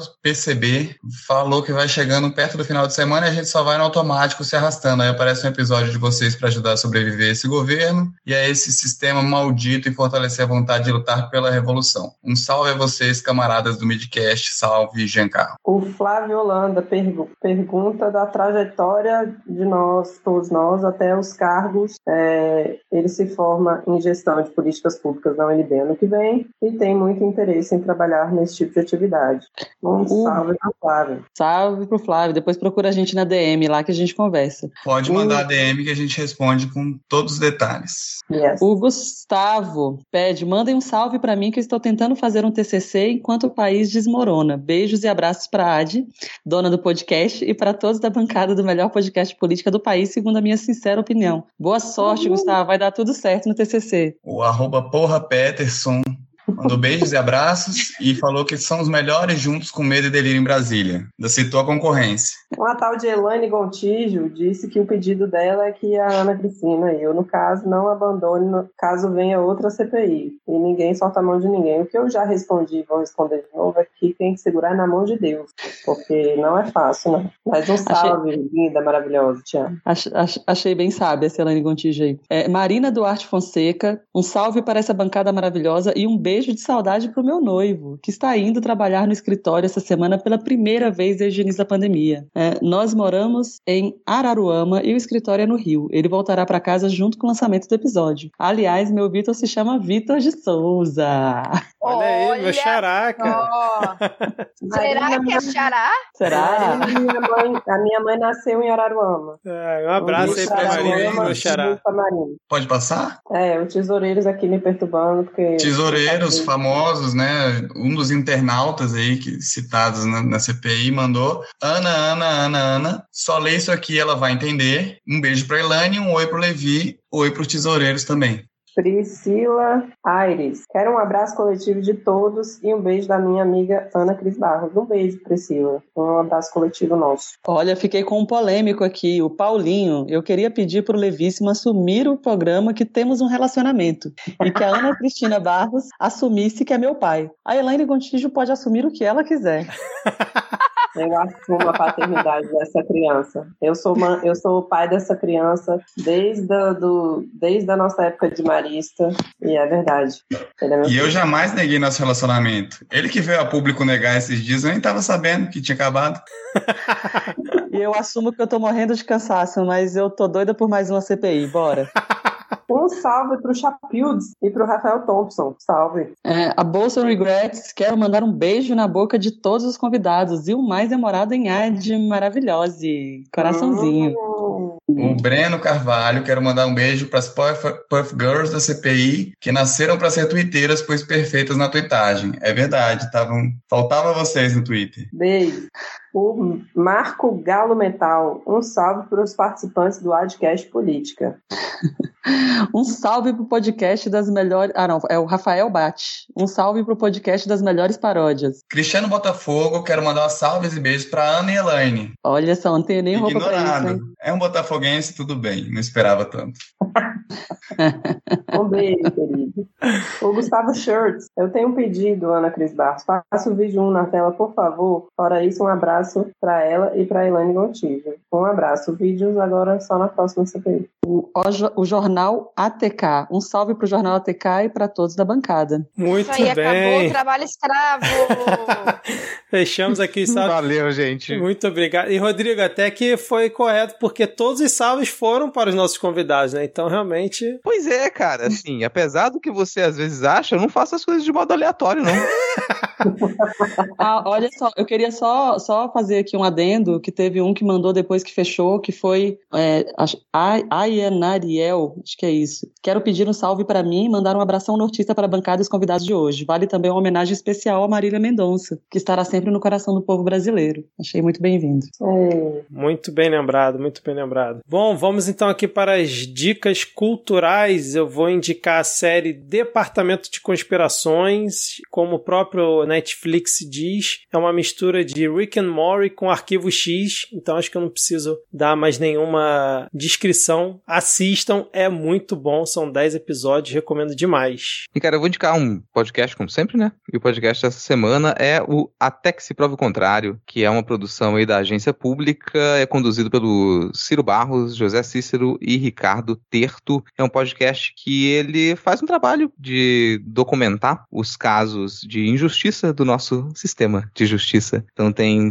seis episódios, acho que vão ser, vão ser lançados seis episódios, dois já estão no ar já para quem quiser acompanhar. Como sempre, né? É instrutivo e revoltante. E vou deixar aqui também linkado um site para quem está interessado em produzir podcast. Você, podcaster, que quer dicas, quer textos opinativos, quer avaliação sobre os melhores aplicativos, programas e sistemas de gravação, eu vou deixar aqui linkado cochicho.org. Ah, de alguma indicação não tá aqui na pauta. Eu ia indicar a série que você me indicou, mas aí você já indicou o Midcast. Então, assim, assista o Departamento de Conspirações, porque foi uma baita dica do Vitor e realmente é muito boa. Elaine, Ana, Levi, alguma indicação? Lembrei, lembrei de uma que eu ia morrer se não falasse. Fresno, sexta-feira lançou o álbum novo, tá bom pra caralho. Escutem, tá bom mesmo, sério. Não está tão emo quanto parece, tá bom. Eu vou indicar duas séries. Uma chama Your Honor, que é com o Brian Cranston, que ele é um, um juiz e o filho dele se mete numa, numa confusão. E eu tô, tô assistindo, tô no, acho que eu tô no terceiro, no quarto episódio, mas o primeiro episódio foi um episódio que me deixou muito, muito tensa, e o cara é um, ele é um, ele é um ator fantástico, tem um outro ator que eu nunca lembro o nome dele, mas que ele também é muito, é muito bom, essa série é muito bacana, e vou indicar também lá no Globoplay a Corrida pelas Vacinas, se vocês estiverem com saudade da gente, a gente aparece por ali alguns episódios, né, relembrar alguns momentos da CPI, também é bem legal. Eu vou indicar, provavelmente já foi indicado por vocês na semana passada, mas o Marighella, não é uma série, é um filme, mas tá, na, tá em voga aí, tá no contexto da política também. E para encerrar, então, eu vou indicar algo bem nada a ver com, com as coisas sérias que a gente está falando aqui, que foi até, lembrei de rever por uma indicação do nosso amigo Levi. Tô chegando em casa e querendo não pensar em nada e tava reassistindo The Office. Então, quem quiser fugir desse mundo nosso aí, bora dar umas risadas, esquecer de tudo. Amo. De vez em quando faz bem. Excelente, cara, muito bom. Só encerrando aqui, eu postei o print né, da nossa gravação que estava começando, aí eu queria só registrar o comentário do Caio, né, que não estava nos salves, mas acho importante que ele fala assim: Rodrigo, como sempre, o homem mais feliz da Terra, até nos prints. É contagiante a felicidade desse homem. KKKKKK. Te amo, Rodrigo. Então, com essa mensagem bonitinha, nós O encerramos. homem mais alegre do Brasil.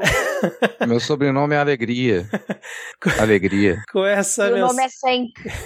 Com essa mensagem bonitinha, vamos encerrando aqui mais um Midcast Política. Ana, Levi e Elaine Gontijo. Acertei? Olha aí, hein? Mandou bem. Muito obrigado pela participação de vocês aqui. São meia-noite e 21, essa maratona que foi gravar esse Midcast Política. Espero que não fiquem traumatizados né, de participar aqui. Espero que possam voltar mais vezes. Desculpa qualquer coisa, qualquer falha aqui, qualquer constrangimento, mas foi bom demais a participação de vocês aqui. Muito obrigado. Como diria alguém que injustamente não foi citado em nenhum dos momentos, estou exausta.